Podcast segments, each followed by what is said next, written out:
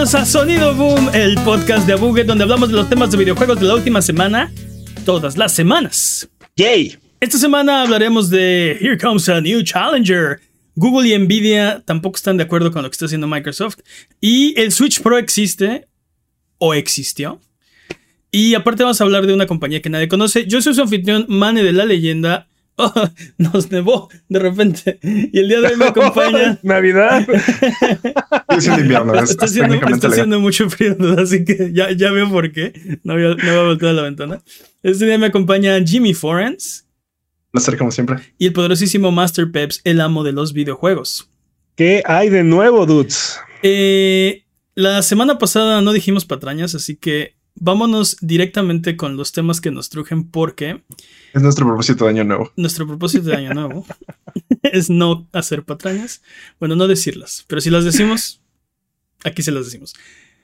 Vámonos con el primer tema, porque eh, no solo Sony tiene problemas con la adquisición de Activision Blizzard, ahora resulta que también Nvidia y Google le temen a esta adquisición digo, no debería sorprendernos, ¿no? O sea, es, es una compra gigantesca, digo. Me sorprende que no hayan salido más este, personas diciendo armársela de pedo, ¿no? Es como de, dude, ya, por favor, alguien pare esta masacre o esta compra desmedido de compañías. Por cierto, compren, no, no espera. No. O sea, el, punto es que, el punto es que no, o sea, y creo que de esto habíamos hablado en semanas pasadas, ¿no? No es, eh, esto no es algo que, que, que esté haciendo por, que esté haciendo Sony, ¿no? O sea, mucha gente se queja de Sony está bloqueando y en realidad Sony está envidioso. En realidad es algo, esta es una compra que no solo va a cambiar permanentemente la industria de los videojuegos, podría cambiar otras industrias, ¿no? Y, y claro, no me sorprendería que también Amazon tuviera algo que decir, este, o no sé, otras compañías que eh, tienen intereses ahí vetados. Apple, Apple por ejemplo. Eh, porque bajo el punto de vista de Nvidia y Google, esto haría que Microsoft se beneficiara de una manera. El, punto aquí es si, si mejora o empeora la competencia, ¿no? Entonces, lo que estas compañías dicen es que este beneficio sería desproporcionado en el mercado de los dispositivos móviles, de servicios de suscripción y de juegos en la nube cosas que les importa mucho a Nvidia en estos momentos y a Google. Sí, sabemos que Google y Stadia. sobre todo. No, yo me refería a los dispositivos móviles, ¿no? Por Google y ahora sí que los servicios de suscripción también en Google, pero los juegos en la nube. Pero Google, Google tiene la tecnología de Stadia y de hecho sacaron un, comunicado, un par de anuncios esta semana, donde decían que, bueno, que van a hacer una actualización para que el control de Stadia sea Bluetooth. Eh, sin. Ah, muy bien. Entonces ya va a dejar de ser solamente un control cableado. Entonces, muy bien. Y waste. Ajá. Exacto. Y waste. y la tecnología de Stadia existe. Lo que está planeando Google en un comunicado que, que, hicieron esta semana y que ya habían hecho anteriormente es que quieren eh, utilizar la tecnología de Stadia para permitirle a otros desarrolladores que hagan sus propios eh, juegos en la nube, servicios en la nube. Este, o sea, Stadia ahí está, existe. ya hicieron la inversión y la tecnología está ahí.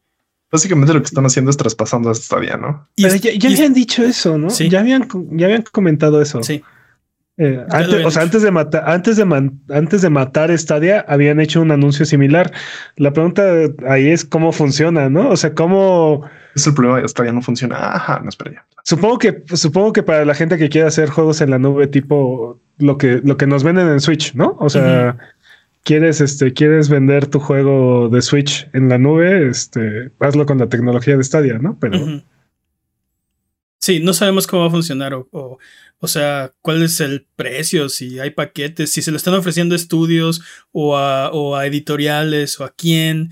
Este, no, no, no sabemos, no está esa información, pero el punto es que Google tiene esa tecnología, desarrollaron esa tecnología y la probaron a una escala bastante grande. O sea, es tecnología probada, funciona. Podrás decir, eh. podrás decir lo que quieras de Stadia, pero la tecnología funciona. Son juegos en la nube y, funciona bastante bien. El, método de negocio no. Lo que me dices es que la tecnología funcionó, el método de negocio. Sí, en realidad fue, fue ese el, el, más grande problema de Stadia, ¿no? O sea. Sí, no tenían el catálogo, no tenían los, el first party, no tenían el modelo de negocios, eh, tenían, tuvieron varios problemas. Le, le, apostaron muy poquito, o sea, en cuestión de tiempo y de inversión ya a la vista del público fue muy poquito, ¿no? O sea. Sí, sí. Dieron muy, sí, bueno, Pero, um, ¿ustedes esperaban esto? ¿Se esperaban específicamente de Google y de Nvidia que fueran y alzaran la voz? No, no, yo no lo voy a, yo no lo voy a venir, pero tiene todo el sentido del planeta, dude. O sea. Sí, claro. Este, sobre todo contra Xcloud, estas dos son las compañías que más, este, que más están compitiendo directamente con esa tecnología, ¿no? Este, y, y por ejemplo, GeForce está disponible, lo puedes utilizar ahorita con los juegos que quieras, que, que tengas en tu PC sin ningún costo, ¿no? O sea, este es, es, un servicio que puedes utilizar. Con que tengas un juego de PC que esté soportado por el servicio, puedes utilizar GeForce, ¿no? Entonces ya es algo que te está afectando, ¿no? Eh, en cuestión de Google es más a futuro, como de competencia, como de este, yo, yo sabes que creo que porque Google está poniendo trabas, básicamente por esta parte de este de King, lo que es Candy Crush y todo este tipo de cosas que Microsoft tenga, pues justamente para dispositivos móviles, ¿no? Que tenga todo este monstruo para dispositivos móviles. Creo que por ahí viene el miedo de Google. Sí, sí. Y también este, a mí me no me sorprendería que también de repente Apple levantara la voz, ¿no? Y dijera, este, lo mismo con Ah, Apple, ¿cómo se llama? Apple Play se llama su. Sí. Su servicio que cuesta, creo que 5 dólares. Apple, Arcade se llama. Apple este, Arcade. Lo que, lo que sí me, me, extrañó es que fuera en este momento, ¿no? Yo esperaría que hubieran alzado la voz al principio, ¿no? Eh, sí, eso también es raro. ¿Por qué en este momento este, fue su propósito de año nuevo hacérsela de un problema a alguien? O sea, en estos momentos o. Ahora, también o sea, Sony ha sido el único que ha estado haciendo la campaña como tal, o sea, que salió públicamente a decir esto no, y Jim Ryan se dio su tour por Europa y todos lados del mundo, este, hablando con, hablando con los reguladores y todo esto. Pero no quiere decir que estas compañías no hayan estado levantando la voz en, en otra, o sea, les haya, hayan estado eh, mandando recomendaciones a estos reguladores también, ¿no? O hayan emitido sus, comentarios de una manera más, más discreta. Porque también lo que es cierto es que este, quien se está llevando la mala prensa de estar deteniendo esta operación es Sony, ¿no? o sea, es, eso es Sony.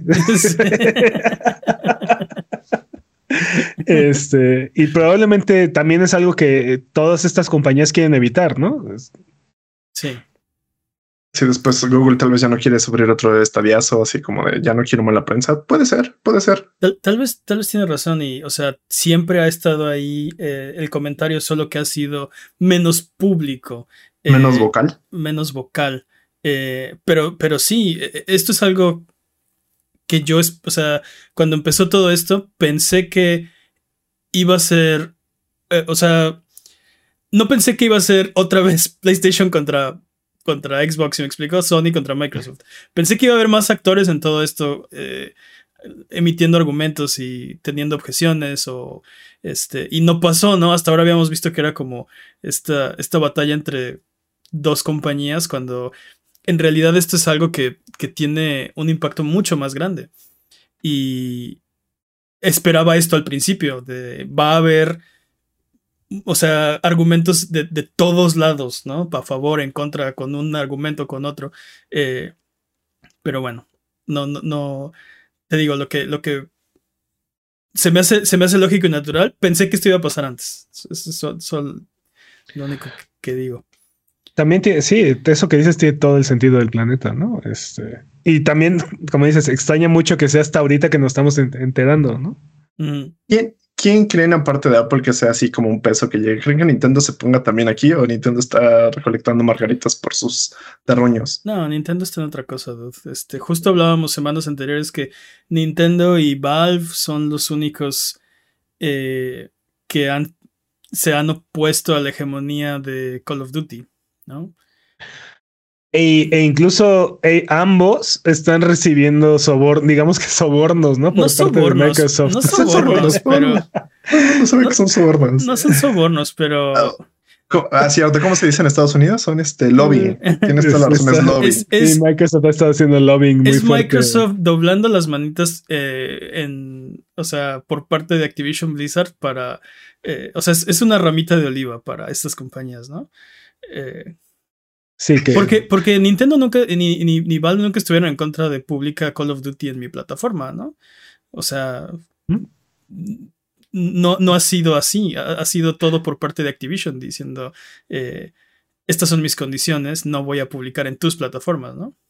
Sí, exacto. No se opusieron, no se, nunca se opusieron, pero tampoco nunca se dieron a las demandas o, a, o a las negociaciones, ¿no? Por parte de, de Activision Blizzard, ¿no? Y en cambio Microsoft, como dices, ¿no? Les ha extendido esta vara del olivo. Bueno, se ha acercado a hacerles ofertas muy, muy jugosas. Jugosas, sobre todo en la posición en la que estaban, ¿no? O sea, voy a poner Call of Duty en Steam, voy a, voy a publicar mis todos los juegos de Activision Blizzard en Switch, ¿no? Básicamente, y tú tienes, y tú tienes Call of Duty, y tú tienes Call of Duty, y tú tienes Call of Duty. Exacto. ¿No? Entonces, y, este luego, y luego le pregunta a Nintendo, ¿no te gustaría tener los juegos de Activision en tu plataforma? Entonces, sí, ¿ya ven?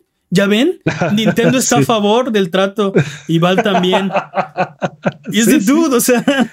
No, me imagino a Nintendo. No te va a decir que no. Nunca han estado en contra de eso. O sea, cuando, cuando ha salido Valve a decir yo no quiero Call of Duty en Steam, ¿no? Obviamente se los ofreces, pues van a decir que sí. Me, encantan sus, sus, falacias de repente así de, ah, sí, este, Sony es el malo, solo quiere esto. No, no, no. A ver, él te dijo, no, me odia. Me odia desde que nací. Digo, no creo que me esté proyectando. Exacto, creo que no hay buenos y malos en esta historia, ¿no? O sea, son dos compañías, muchas compañías. Son megacorporaciones. quiero, aclarar, quiero aclarar que si estamos hablando de bien y mal, ambas son malas, ¿no? Son megacorporaciones. Exacto. Están en el rango de evilness, o sea, tratando de enriquecerse a sí mismas. Es lo único que están intentando hacer, ¿no?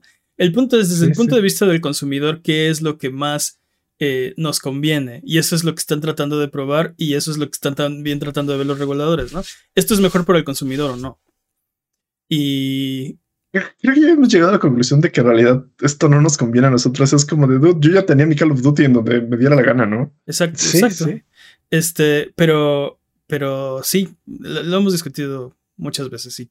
Largo y Tenemos nuestras opiniones que son intrascendentes porque todo lo que todo esto depende de los organismos reguladores que van a hacer la recomendación o, o no de, de, estos acuerdos, ¿no? Quienes claramente escuchan este podcast con suprema atención todas las semanas y obviamente consideran nuestras opiniones para todas sus decisiones. Exacto. Por eso no queremos influenciarlos diciendo esto está bien, esto está mal. No nos queremos poner dicen. Hagan su trabajo, chavos. No. Llámenme, cóbrenme. De, todo esto, un representante de Microsoft dijo que están preparados para abordar los problemas que presentan los reguladores, lo de siempre, ¿no? Eh, y pues, o sea, como siempre, tienen confianza en que este trato se va a cerrar, lo van a hacer y lo van a hacer y lo van a hacer y lo van a hacer. Vamos a ver qué pasa. Yo tengo muchas ganas de ver este, estos universos paralelos donde sí se cierra, donde no se cierra, donde se cerró pero de otra forma, donde nunca se cerró porque no sé, cosas así, ¿sabes? Me da mucha curiosidad saber cuáles pudieron haber sido todos los escenarios posibles de esto. Eso estaría bien, así que, no sé, imagínate que, que el día que ya te moriste, te vas al cielo, no sé, lo que sea que creas. Te vas al Ragnarok. Ajá, te vas al Valhalla, ¿no? Entonces, pues eh, así de, bueno, pasa, pasa por las puertas, ¿no? Ya a la vida eterna. Espérese, antes de pasar, ¿qué hubiera pasado si el trato no se hubiera hecho, no? Se hubiera hecho. Y que te mostraran así de esto fue lo que hubiera pasado. Y de, ah. Yo, siempre he pensado que eso sería lo mejor. O que te preguntaras, bueno, bueno, ¿quién me robó este mi candiplora en tercer grado? Ah, fue esta. Ándale, y te pasan el video de, del bully robándote la cantimplora. Sí, eso estaría chido. No, yo creo que quemen todo el footage. Ya. Vámonos. ¿A cuánta gente. ¿a cuánta gente accidentalmente maté en mi vida, no? Y te pasan así. Oh. ¿Cuál es mi. KDA? mi KDR. Este, o cuánta gente salvé sin querer, ¿no? ¿En cuántas fotos salí en el fondo que yo no supe, no? ¿Y qué te pasan los de, no, no, no. oye, eh, Oigan, oigan, este, teorías conspiranoicas. ¿Esto pasa? Sí, pero no por las razones que crees que. Sí. Estaría chido. Sí, sí, estaría chido. Pero bueno, vámonos con la siguiente eh, nota. Porque el Switch Pro es real. Así como lo escuchaste, ¿Nani? amiguito. Se, lo- se los dije. Así ¿no? como lo escuchaste. El Switch Pro es real. O fue real. No, a ver. Existió. ¿Es o fue? ¿Cómo Sí. eso? No, a ver. Es, Wow, pero wow. vive en los libros de historia. Porque, a ver, lo que sabemos es que ya, ya ves que hay toda esta serie de, de personalidades que se dedican a, a buscar la historia de los videojuegos, ¿no? Uno de ellos es, eh, bueno, parte de sus labores, Digital Foundry habló con informantes anónimos, lo cual suena creo que más interesante de lo que realmente fue, pero pudieron confirmar que hubo un Switch Pro. Y que de ahí viene la información de los múltiples reportajes que estuvimos hablando en 2021, creo. Eh, Sí, todos, ¿no? ¿Era? 2020, 2021. Sí, Pero- algo así. Pero, pero que finalmente Nintendo optó por hacer el Switch OLED en vez del Switch Pro. Así fue así como, no, mejor que lo hagas. ¿What? Ah, no, espera, eso no pasa. Sí, What? haga Valve. Dude, el Switch Pro era real. O sea, eh, les estuvimos hablando aquí de, o sea, meses, ¿no? De- y es que hay O sea- rumores, es que alguien ya vio la carátula y así. Bueno, no, no tanto, pero ¿Sab- ¿Sabes qué siento? ¿qué? Dijo, sí, va a ser una super profesor. No, ya lo, ya lo eligieron. Ah, entonces ya no lo quiero hacer. Sí, sí. No, entonces O sea, tíralo. si no, No, no, sorpresa, no no, queremos. Si no es el Najas, eh, me dolieron sus comentarios. Me dijeron que estaba feo el color rojo. Ya no lo quiero. Ya tíralo. Dude, había un Switch Pro. ¿Por qué Nintendo? ¿Por qué? Tenía mucho sentido, dude. Pero también No. creo que tiene sentido que no lo hayan lanzado. O sea, es el tipo de cosas que eh, dividen a la, al player base.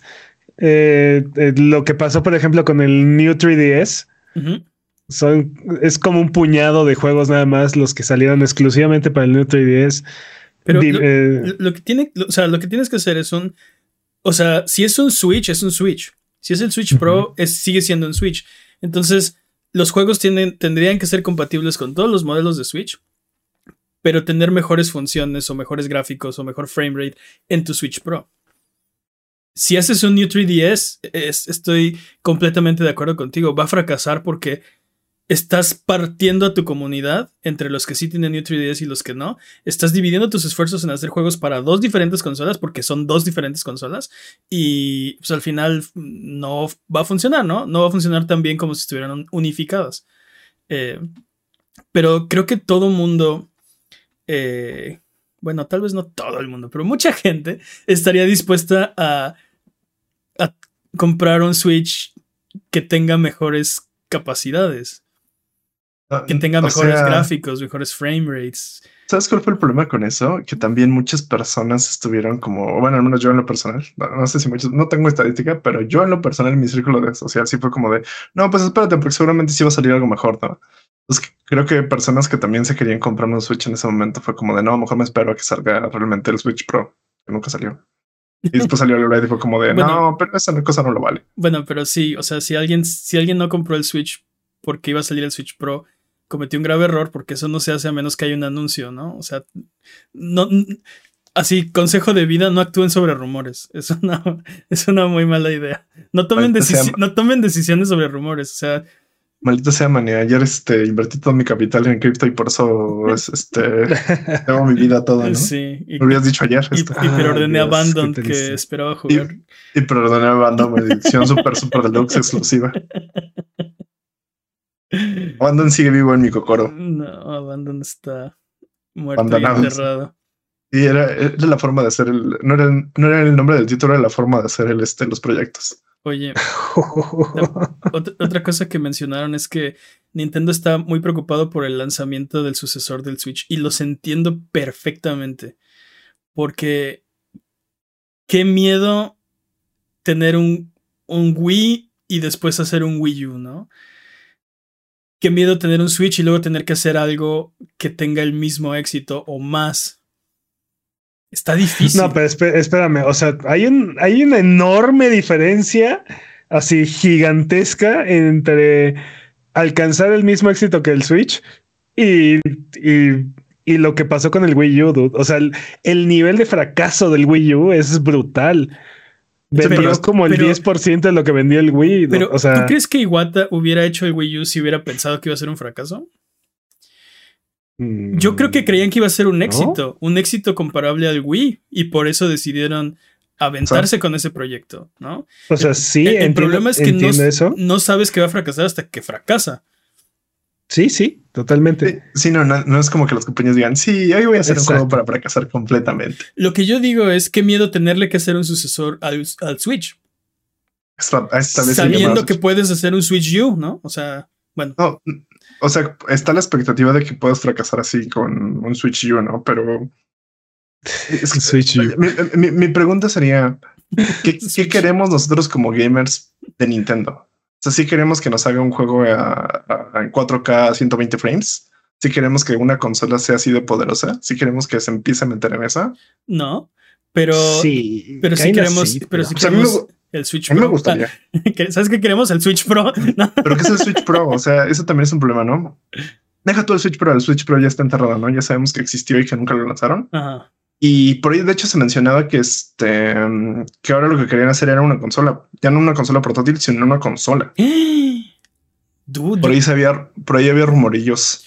Yo creo que Nintendo tiene que hacer una consola híbrida o algo que no se nos puede ocurrir en este momento para tener éxito. Si es una consola casera, tipo Wii U. o sea, ve, cómo les ha ido con las consolas caseras, ¿no? Nintendo fue un exitazo. Super Nintendo fue un exitazo, ¿no? Tremendo. Nintendo y Super Nintendo. Nintendo 64 ya no. GameCube ya no. Ya no. Del Virtual Boy ni hablamos, ¿no? El Wii fue así también un exitazo. Pero ve lo que hizo el Wii. sí, exacto. Tuvieron, no estaba compitiendo con, con las consolas HD. De hecho, cuando, cuando estaban contabilizando números y así, contaban consolas HD contra Wii.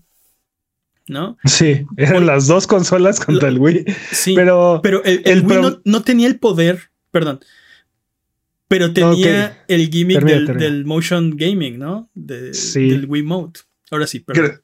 No, y aparte atrapó la imaginación de todos y fue fue un, gran acierto por parte de Nintendo el, el expandir el mercado, porque era la consola, es la consola que juegan los abuelitos. O sea, tú le das un Wiimote a cualquiera y lo puede utilizar. O sea, puede jugar este Wii Sports.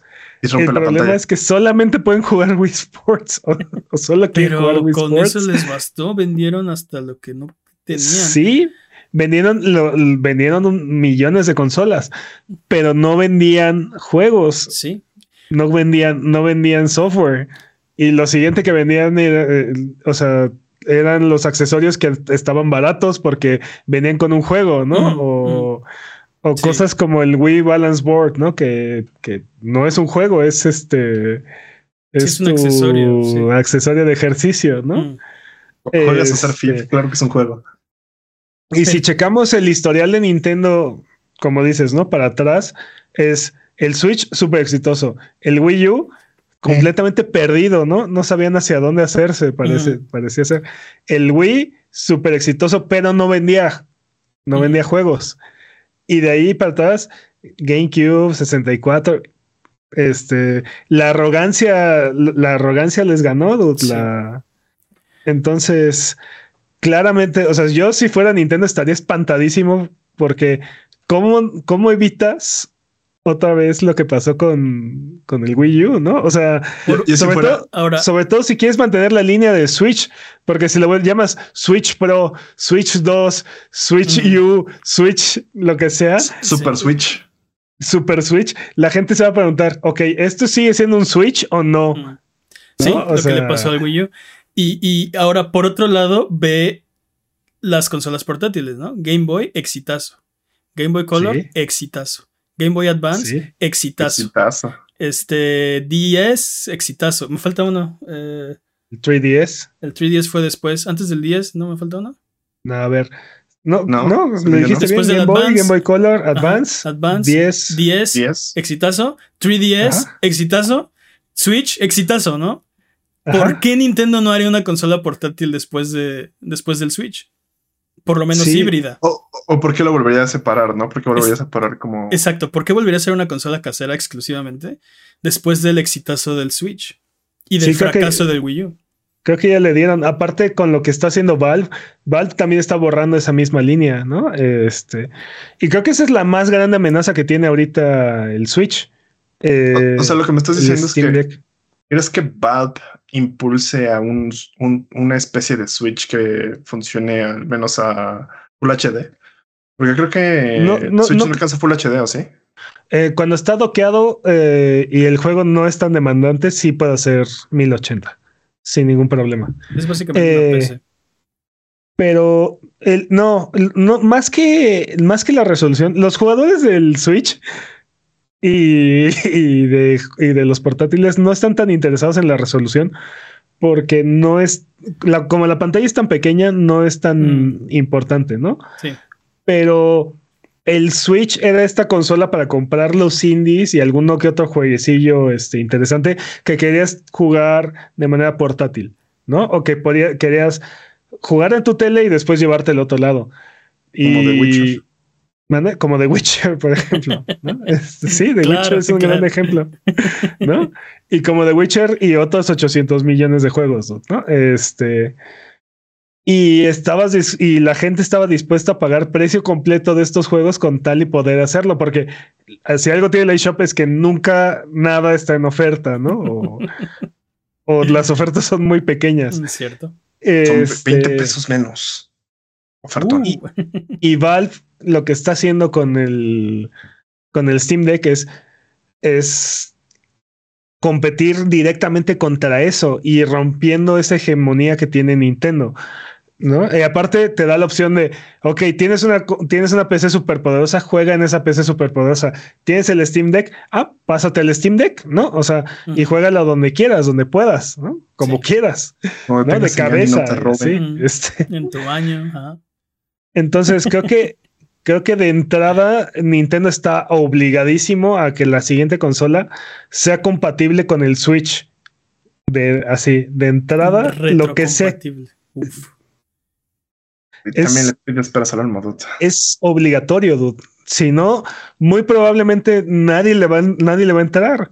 O sea, ve la gente que tiene montañas y montañas de juegos de Switch porque era la mejor opción física para comprar tus juegos, ¿no? Sí. Este y esas, esas eran como las, las grandes fortalezas que tenía Nintendo. Y si no las mantiene para la siguiente generación, intencionales o no, va a perder, o sea, va a volver a pasar, va a volver a fracasar su siguiente consola. Y no sé si Nintendo tenga consciente o esté dispuesto a hacer esto, porque salvo el, el Wii y el Wii U, Nintendo nunca, nunca ha tenido consolas retrocompatibles. O sea, son, son Mm, las dos únicas consolas. No, creo que el, Bueno, el Game Boy el Advance, sí. los, los portátiles sí. son retrocompatibles una generación, ¿no? O sea, el Game Boy Advance juega juegos de Game Boy, el 10 juega juegos de Game Boy Advance, El 3DS, juegos de, los juegos de 10 de 10. y ya. Sí. Sí. Este, Para de contar. Entonces, este, sí, no, no sé si, te digo, no sé si Nintendo esté dispuesto a hacer los sacrificios que se requieren. Respetar las compras de la eShop, por ejemplo, creo que sería súper importante para, para, el, para el éxito de la siguiente generación de, de las consolas de Nintendo. Y te digo, no sé si Nintendo esté dispuesto. Te di- hace 10 años te hubiera dicho, está obligado a, pero hoy en día ya no sé, ya Ya a Nintendo le vale. Oye, el. Super, el Nintendo era retrocompatible con el Game Boy Color. no. Era, había, Había Espérame. cementos, ¿no? Había- estás, estás pensando en el Super Game Boy Sí. y el Super Game Boy no era compatible con el Game Boy Color, Claro que sí. ¿no? Sí. ¿No? Mané. El Super Game Boy era compatible con los cartuchos grises de, De- Yo, yo no y me, negros. Con el, yo no me meto ahí porque sé que Pepsi conoce sus consolas portátiles. conoce sus portátiles. Pero me acuerdo, me acuerdo del Super Game Boy. Me acuerdo que le ponía colores a los juegos que, Algunos, sí, Que- sí, sí. que no tenían color. Sí, sí. Y habían juegos, y habían juegos que estaban que tenían enhancement, eh, enhancement eh, Sí, sí, sí, me- mejoras. me- mejoras. Ah, por ejemplo, podías jugar este, si tenías tu copia de Killer Instinct para, para Game Boy y lo ponías en un Super Game Boy, podías jugar este Versus en el Super, en el Super Game Boy. Wow, multiplayer a Sí, todo. exacto. Ajá, ajá, ajá. Este, digo, no sé quién preferiría jugar la versión de Killer Instinct de Game Boy Teniendo en Super, Super Nintendo, Nintendo, cuando sí. puedes jugar Killer Instinct de Super Nintendo, pero No, no, no sé por qué, pero me, me- lo imagino así como en un mundo postapocalíptico, así como de, bueno, mira, hemos descubierto este videojuego que está súper bueno, dude. Ya se ponen a jugar en el Game Boy Super, ¿no? El Super Game Boy. Lo. Pero, sí, por ejemplo, juegos como Super Metroid tenían este, bueno, no, no Super Metroid, Metroid 2, el regreso de Samus, tenían paletas de colores este, especiales, o sea, bueno, sí, que no estaban disponibles bajo, en ninguna otra plataforma o de ninguna otra forma, este, para darle los colores correspondientes a Samus y cosas así. Tenía, tenía muchos, muchos detallitos ahí coquetos. Estaba chido. Pero bueno, tangentes aparte. eh. Ah, sí. ah, sí, el PlayStation Pro. Yo creo que el sucesor del Switch tiene que ser por lo menos híbrido. No, no los veo haciendo una consola casera otra vez, porque instantáneamente te metes en el territorio de... O sea... te ¿Sabes metes- qué estaría chido? te- si te metes a la sala ya está lleno ahorita, ¿no? Va a estar No difícil. solo eso. va a estar eh, difícil volver a meterte a la sala. Digo, es, es Nintendo, ¿no? Y puede hacer lo que quiera. Nintendo puede hacer lo que quiera, ¿no? Siempre Vas a lo ha hecho. Vas a ver. Sí, Pero- el, el Virtual Boy es prueba.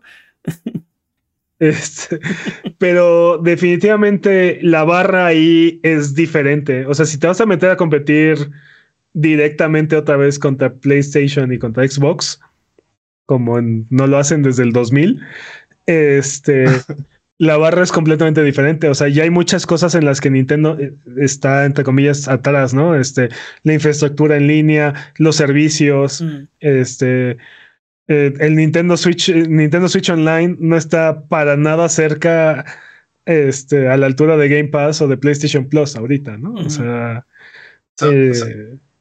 y sí está cerca en precio, ¿no? O sea, Sí. Vale. entonces, Algo que me gustaría ver es que se uniera con Philips otra vez, a ver qué pasa. no. No, al- algo que me gustaría ver y no creo que sea posible. O tal vez sí, no sé, no sé, no soy. estaría increíble que hicieran enojar a otra compañía y que esa compañía le entrara de lleno a la industria de los videojuegos nuevos por puro Uh. despecho. Que no sea Amazon, por favor. Que no sea Microsoft, por favor. No, pues ya, ya, esos ya están, ¿no? Tendría que ser alguien así como Toshiba o. este, Ándale, hicieron enojar Xiaomi. a. Xiaomi, ¿no? Hicieron enojar a Xia- Hyundai, ¿no? Así ¿Qué tal que hacen enojar a Samsung, por ejemplo? Ándale, Samsung. Ah, Samsung está más o menos en la misma, en la misma posición que, que Sony estaba en los noventas. Ya. Este, en cuestión de desarrollo de, de- de dispositivos y así. Ándale. Samsung creo que sería un gran candidato. ¿no? Uh. Vamos, Nintendo, tú puedes. No, lo que me gustaría Sí, ver es sí, que sí puede, es experto en hacer enojar a todos. Pero bueno, hasta sus fans. Lo que me gustaría ver sería algo así como que y lo que dices, no un híbrido, pero que el dock le diera como más potencia. O sea que si lo juegas así como en este en portátil, tuvieras así como de ah, sí, este em, no, no tienes tanta resolución, puedes jugar este tipo de juegos, puedes jugar los juegos de Switch, pero cuando lo doqueas, como que el dock le da como más poder, algo así como lo que hicieron con el expansion pack que tenía el 64, ujú, pero que el dock le diera como esta ¿Sabes cuál es mi más poder de problema con eso? procesamiento. Este, ¿qué va a ser más caro? No, no, independientemente del precio y así, eh, el problema con eso es que seguramente va a llegar a haber algún desarrollador o varios que van a decir, es que este juego no corre si no es en el dock y van a matar el espíritu de la consola. Y creo que Nintendo lo sabe o lo supo desde que desarrolló el Switch y por eso no lo hicieron originalmente. se rumoraba antes de que saliera el Switch que eso iba a pasar, ¿no? Que iba a tener un dock que tal vez posiblemente le agregaba eh, más poder a, la consola, pero pues sí, al final no pasó. Este, la, otra, si no hacen una consola portátil o híbrida, es eh, otro gimmick. Pero el problema de otro gimmick es que ni siquiera me puedo imaginar qué es otro gimmick. Le metes un este. ¿Recuerdan cuando teníamos nuestros Game Boys o nuestros Game Boy Advance y le ponías un montón de cosas alrededor? Que le metes ese tipo de cosas, ¿no? Así como, ¿quieres más poder? Como modular. También, el, problema es que necesitas un, gimmick eh, y convencer a todo el mundo que es algo que quieren, ¿no? Entonces, por ejemplo, la impresora del Game Boy no era algo que pudiera que pudieras convencer a todo el mundo que por favor necesitamos tener una impresora, ¿no? Este, sí. O la cámara, o, o sea, y, te digo, cuando, cuando salió el Wii, eh, pues sí era como muy eh, interesante, ¿no? Llamaba la atención, querías jugar, querías ver qué tanto respondía o qué se podía hacer con esos controles. Y Nintendo hizo un buen trabajo en convencer a todo el mundo que esto es algo que necesitas, al punto que descubrieron que le podían vender eh, Wii's a tus papás, a tus tíos y a tus abuelitos, ¿no? Más Wii's a tus abuelitos que a ti, ¿no? Sí, sí. Necesitan algo así. Ok, un gimmick. El problema es que ahorita no se me ocurre qué podría ser una compañía, la que sea, eh, para venderle algo así a todo mundo que se pueda convencer que es indispensable, ¿no? Bueno, pero también estamos hablando de que Nintendo nos vendió gimmicks que sabíamos que existían en su momento y no, no, o sea, de entrada a nadie le gustaban. O sea, cuando nos mostraron el 10, todos dijimos, ¿para qué quieres una consola portátil con dos pantallas? Y aparte una de ellas es touchscreen. O sea, estamos hablando, estamos hablando como seis años antes de que saliera el iPhone, el primer iPhone, ¿no? Que saliera Steve Jobs a, enseñarnos cómo es superior la tecnología de touchscreen y cómo puede cambiarnos la vida. botones. Ah. Así es, ¿no? Pero bueno, no, sí tenía botones. Tenía, sí, tenía el botón central y sí, sí, sí. Sin teclas. este. Eh, pero es cuando esto, empezó a morir. Pero, o sea, Nintendo vino, eh, vino varios años antes a decirnos: tú lo que necesitas, lo que quieres, es una portátil con dos pantallas y una de ellas es touchscreen. y un lapicito, no olvides el lapicito. Ah, sí, porque obviamente el lapicito, ¿no? Sí. Y tú así de qué? ¿De qué estás hablando, Nintendo? ¿No? O sea, pues, tú estás borrachaste para allá. Y luego salió a decirte, luego salió con una consola que el control parecía control de televisión. Mm. Y te dijo, eh, y dijo, esto es lo que tú necesitas. ¿Y, ¿Y cómo la vas a ocupar? Con con, tus manos. Te vas a mover en la vida real. Con movimiento. Y lo mismo dijimos todos, Nintendo estás borrachaste para allá, ¿no? O sea, entonces muy probablemente si le meten otro gimmick al Switch 2 o lo que sea, lo que sea que siga. Switch Philips, este, ajá. El Switch Philips, este. no lo supera, este, pero bueno. Eh, que Nintendo sí sacó otra consola con Philips, ahora que me acuerdo. El, hay un GameCube de Philips. Hay un GameCube que es que es un lector de que tiene lector de DVD y, es de Philips y es plateado y brilla mucho y así. Pero bueno, volviendo. Este seguramente va a ser algo que, que, vamos a pensar que es horrible. ¿Sí me explico? O sea, no, ¿sabes de entrada, que, va a ser súper obvio en unos años. Va a ser como de claro, pues es el, siguiente paso lógico, ¿no? Del, del, Switch.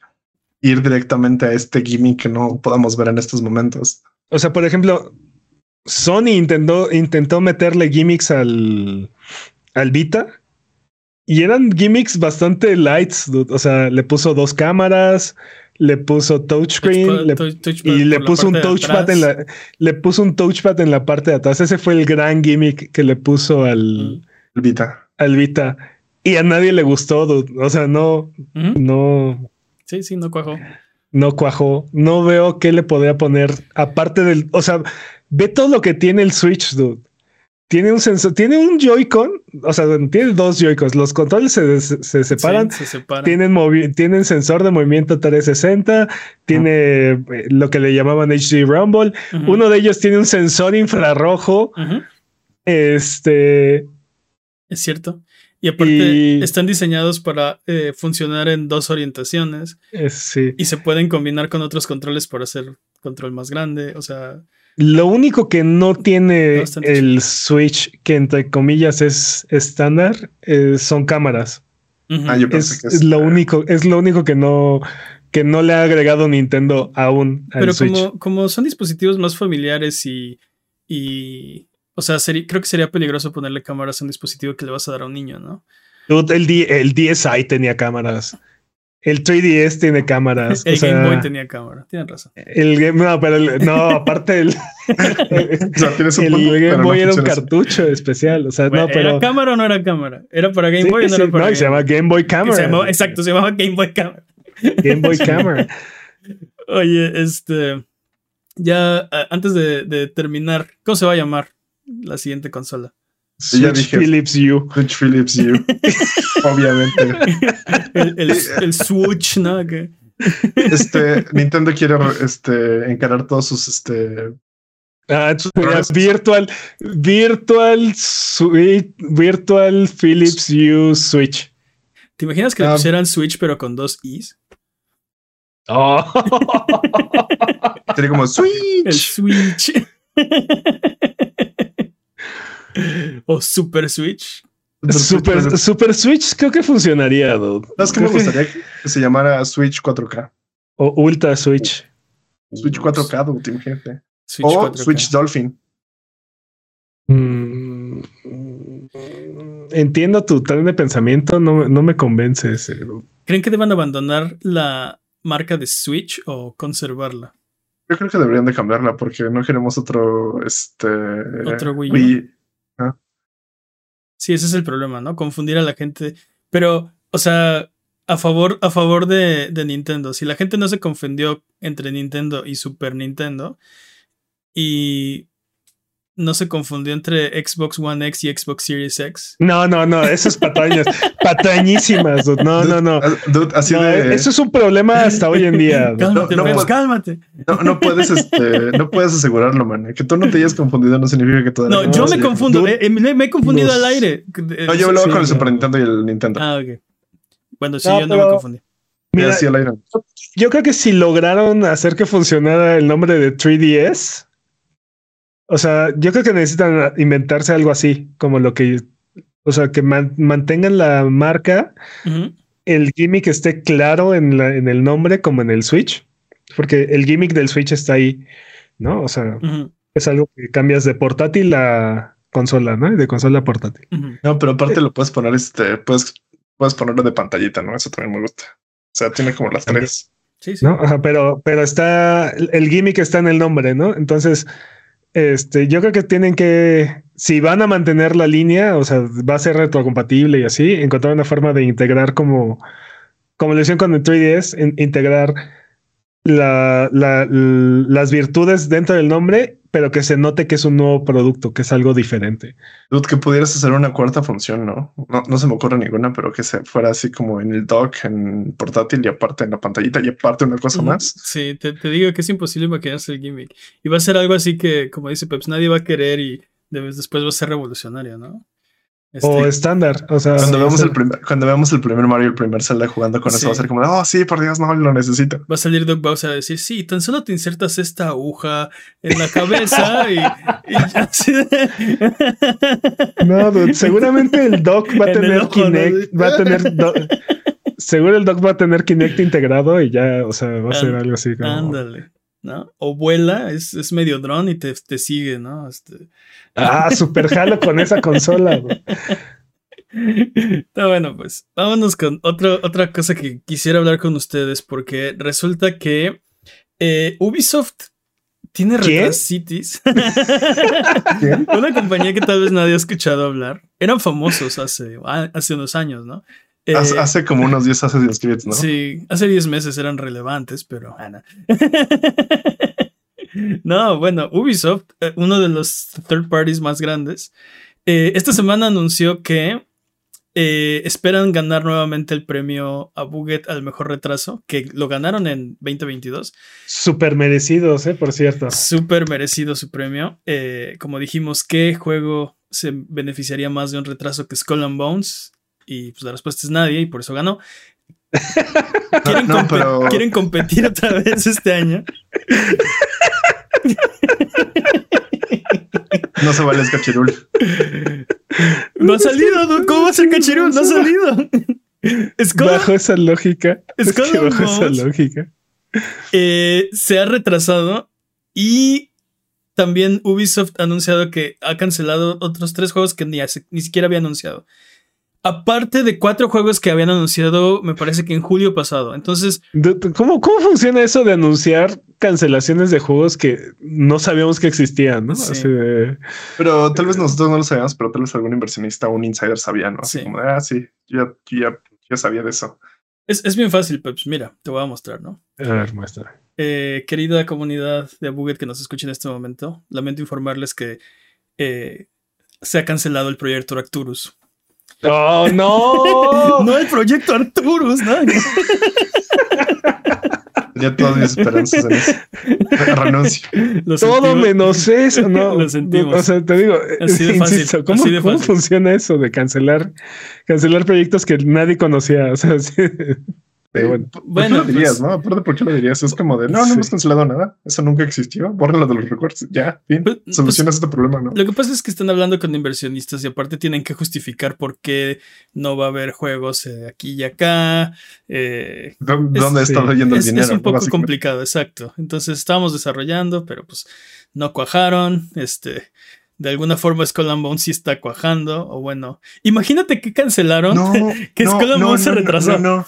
No, por lo que entiendo, Skull and Bones no ha sido cancelado porque esté cojando. Estás, no ha sido este, cancelado porque tienen un contrato con Singapur, me parece. ¿Así? Tienen un Ah. contrato y por eso no lo pueden cancelar. o, sea, no es que no- recibieron, financiamiento de una Pat- entidad patraña sí, pública. gubernamental y entonces no lo pueden cancelar. Están obligados a sacar ese juego, pero han preferido retrasarlo infinitamente a lanzarlo y perder dinero. Como que Kaina tiene sentido, pero Ya decía yo de, o sea, ¿cómo estarían los juegos que están haciendo que cancelaron si Skull and Bones sigue, sigue viento empapado? No, sa- ¿sabes qué creo? Que Skull and Bones es un hoyo negro. O sea, es una necedad por ahí de alguien que ha de tener una silla muy bastante grande. Porque, o sea, no lo sueltan y ni siquiera es como para que negocien con algo está raro ahí. Algo está como de tienen que entregarlo y les está sifoneando todo el dinero. Está sifoneando, les está tragando todo el dinero. Sí, definitivamente está consumiendo recursos, ¿no? Y eh, vimos un, justo hace, que hoy, un video de 30 minutos de Skull and Bones, ¿no? Y, sí. y no me prendió nada. No. Es que no es el público, ¿no? tú no eres el público objetivo. No O sea, entiendo, entiendo que es un juego completamente multiplayer y así, bla, bla, bla, pero es que se notan más las partes que le faltan que lo que tiene que ofrecer. O sea, Bueno, ¿sabes qué? Ni siquiera te sabría decir que le falta. Simplemente no se. O sea, lo veo y no, no se ve divertido. No lo veo. No, no se ve como un juego que haría una compañía que tiene este, no sé si decirle pedigrí, pero esta experiencia, llamamos a esta experiencia. O sea, eh, cuando hacías esto de los piratas y todo esto en, en- en Black Flag, por ejemplo, o en eh, Assassin's Creed Ah. 3, Con todos Eh, los demás juegos. estaba bien porque esa, esa, eso era la mitad del juego. Además tenías este, todo este juego de asesinos y toda esta trama y este, mecánicas de escalar. Y, o sea, era un Assassin's Creed eh, con, este- con esta parte de piratas, ¿no? Le quitas la parte de Assassin's Creed y, y- y no siento que, que sea suficiente para, para Y tampoco- llenarme, ¿no? Para, Tampoco metes a Jack Sparrow, o sea, todo mal. Exacto. Todo mal. a, a mí la parte que me preocupa de Skull and Bones es que lo que vimos hoy, particularmente, es como. ¿Cómo se llama este juego de Rare? Eh, Sea of Thieves. sea of Thieves, pero más chafa No, y más aburrido. Sin, sin lo divertido. O sea, como. Ajá, exacto. como absor o sea, eh, eh, extirpale la diversión de Skull and Bones. Digo, perdón, a Sea of Thieves. Eh, sea of Thieves. y te Ajá, va a quedar exacto. algo parecido a Skull and Bones, ¿no? Sí, sí, sí. Que es O solo sea, sin, sin el caos y sin. Sin. Sí, sin, o la sea, sentí que- sin la personalidad, este, no sé, sin, sin la parte divertida, ¿no? sí. Así tal, así tal cual sentí el juego y lo que estaban ofreciendo. Porque sea of, sea of, Thieves te obliga a interactuar y a convivir con otros jugadores, ¿no? O sea, tienes que generar una, una tripulación e ir a, aventuras y te, te pueden traicionar o te puede traicionar otra tripulación o muchas cosas, ¿no? Aquí es, es eso, pero todavía más chafa. O sea, como que quieren ir por ahí, pero... Es que todo, si, si lo pones en papel, todo lo que es Skull and Bones suena bien, no suena nada mal. Este, vas a, vas a hacer una tripulación, vas a salir, vas a ser pirata, vas a este, atacar fuertes y luego tienes que ir a, puerto y vender cosas y todo suena bien. El, problema es que cuando lo ves en la pantalla es de falto de, falto de personalidad, de carisma, de, de, de chispa, de magia, de no sé qué es como muy sobrio el juego, ¿no? No, no, no sé, no. El, punto es que a, mí no me, no me, llama desde que lo anunciaron al principio, cuando parecía otra cosa. Eh, y lo vimos hoy y todavía es de. Mm, creo que voy a pasar, ¿no? Creo que no lo voy a jugar. Eh, no sé.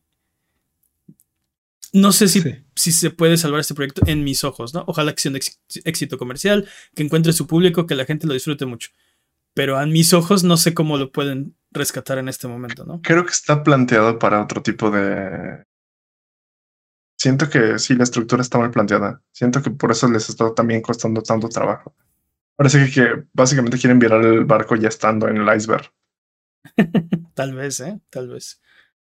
Pero bueno, también otra cosa que, que pasó con Ubisoft, no solo cancelaron otros tres juegos, haciéndolos siete en seis meses. Eh, retrasaron. Siete en seis meses. Siete en seis meses.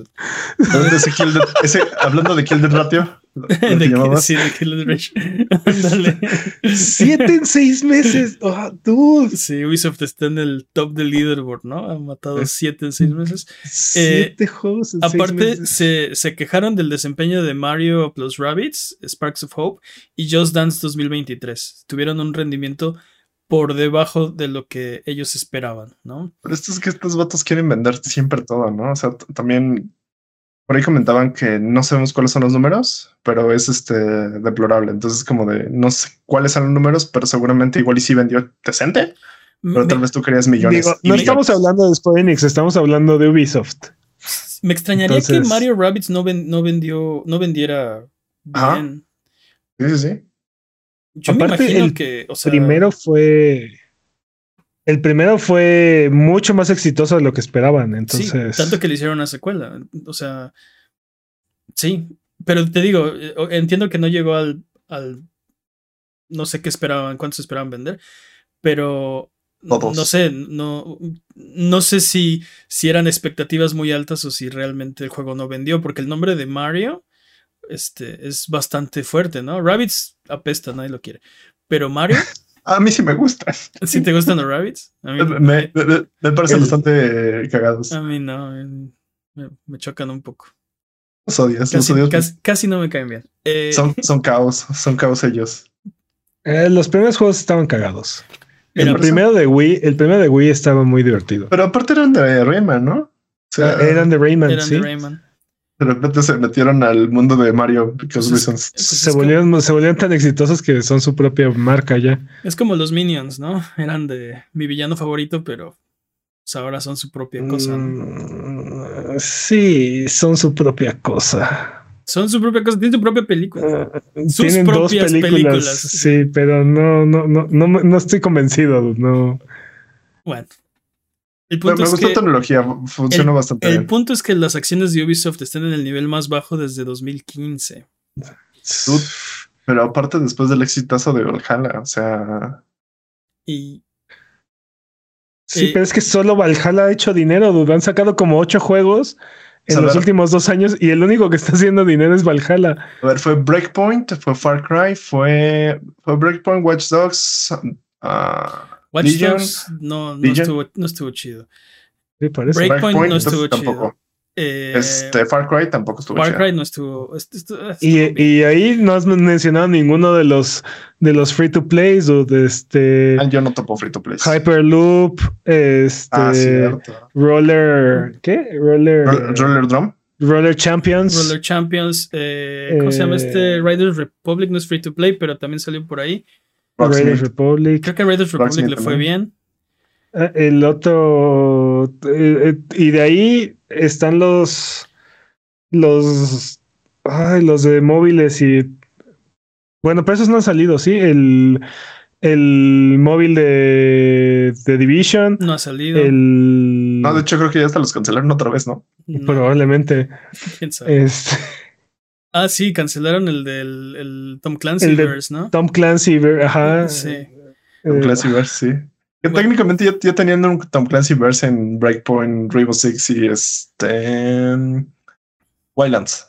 Estaban empezando a meter todos contra todos ahí.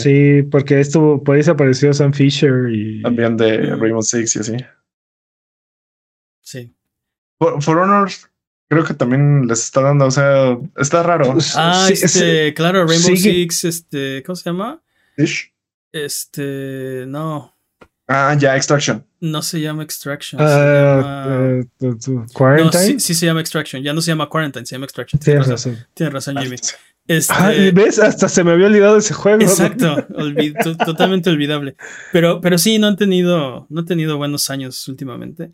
Y pues Yves Guillemot, que es el, el presidente de, la, de la compañía, eh, como todo buen líder, salió a decir que acepta toda la responsabilidad, que va a hacer las cosas mejor y que va a hacer cambios sustanciales en la empresa. Que va a que va a poner, que va, que va a- Nah, estoy bromeando. Obviamente le echó la culpa a los desarrolladores. No, ¿Por qué? ¿Por qué estamos riendo? No, Esto es bastante triste y patético. Es que. Pues no sé, es porque obviamente no puede hacer lo correcto. O sea, e- ese es el chiste, ¿no? De, ¿Pensaste que iba a hacer las cosas bien? Obviamente no. Lo que le dijo a su equipo, o sea, bueno, a toda la compañía es que básicamente ahora la bola, o sea, lo dijo así, la bola está en su cancha, ¿no? Para entregar los juegos a tiempo y con el nivel de calidad esperado y mostrar a todos los que, lo, lo que somos capaces de lograr. Cuando los Pero- problemas de Ubisoft han sido su culpa. todos desde la cima Claramente de dirección, sí. todos los problemas vienen desde arriba y lo- la, la gente que está eh, manteniendo los proyectos a flote son los desarrolladores. Ahora la bola está en su campo, ¿no? Ok, No, pues entonces vuélvame CEO, señor, y entonces yo voy a tomar las decisiones correctas porque esto no está funcionando, ¿no? Y la culpa es usted. Pero aparte también les mencionó que en el presupuesto, o sea, que se ajusten a presupuesto, tiempo y todo lo demás. Entonces, como de, o sea, tampoco te voy a dar dinero, dude.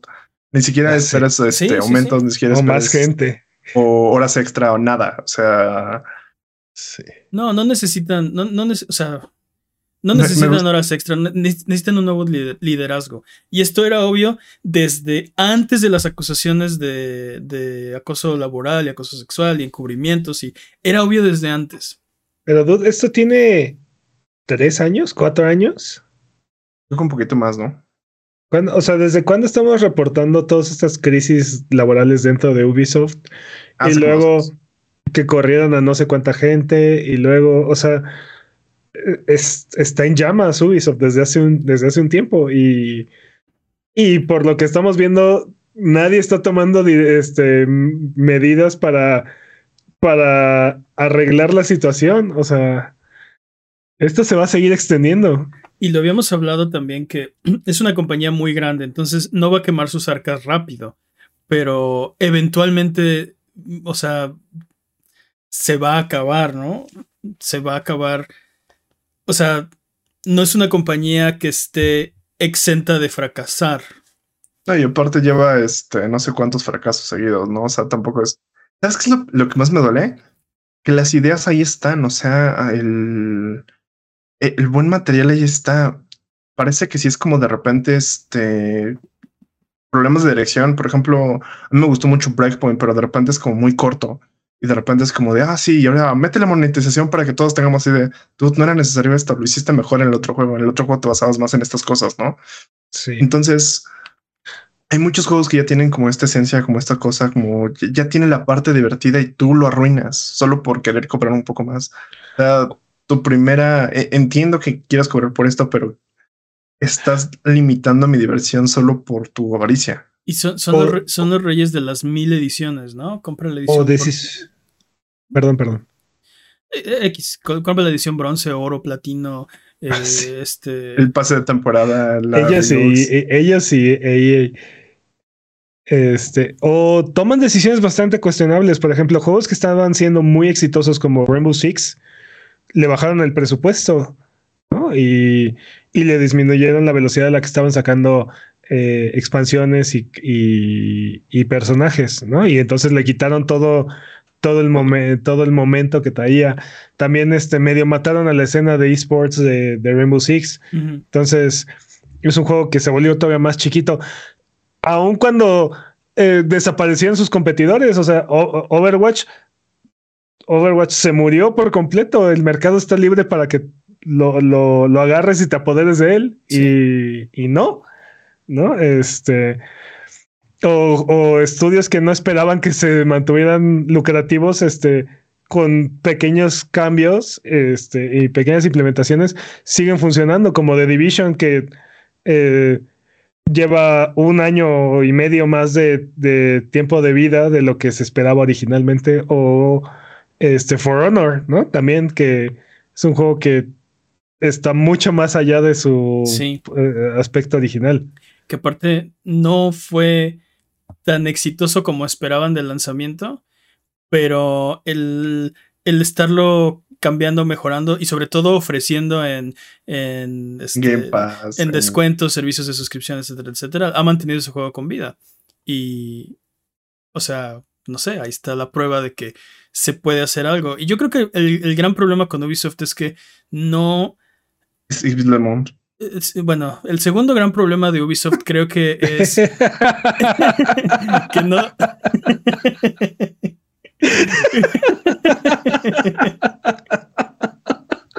Y ya, por favor, dimite. Ya, cuates, ¿qué te escuchas esto?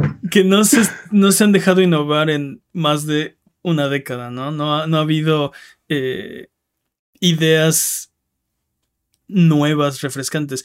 No que no las hayan tenido, las que han tenido las han implementado de una forma eh, muy segura. Han tomado decisiones muy seguras con sus franquicias, han tomado decisiones muy seguras con sus juegos y, con sus proyectos, ¿no? No hay este, esta gran, eh, pues sí, este, innovación en, pues básicamente ninguna de las franquicias que, que han presentado en ya bastante tiempo. ¿Sabes- ¿Sabes qué siento que pasó? Que, por ejemplo, este, siento que Ubisoft agarra como algo, entra como en su zona de confort y de ahí es, por ejemplo, lo que pasó con los últimos tres Assassin's Creed, ¿no? Fue como, bueno, vamos a reinventar la fórmula y vamos a hacer este juego, ¿no? Fue como, oh, sí, RPG, muy bonito. Eh, Odyssey es nomás, pero más grande. Eh, Valhalla es lo mismo. Ah, ya como que me harté, ¿no? Ujú. Pero es eso mismo, está, agarran como una fórmula y como que ya no te ofrecen nada más. Simple es como más grande y más explosiones, pero, pero nada más. Pero aparte, o sea, ni siquiera es más grande en el, en el sentido que Elden Ring, ¿no? O sea, que Ujú. es más grande, sino es copy paste, copy paste, copy paste. Ahí está, un Sí. poquito más, un área más grande, ¿no? O sea, Sí, no es más ambicioso, solo es más grande, es más, abarca un área mayor. sí. Eh, Básicamente. sí, pero no, no, es, no es vasto, no es rico, no es algo, una experiencia re- tan recompensante, ¿no?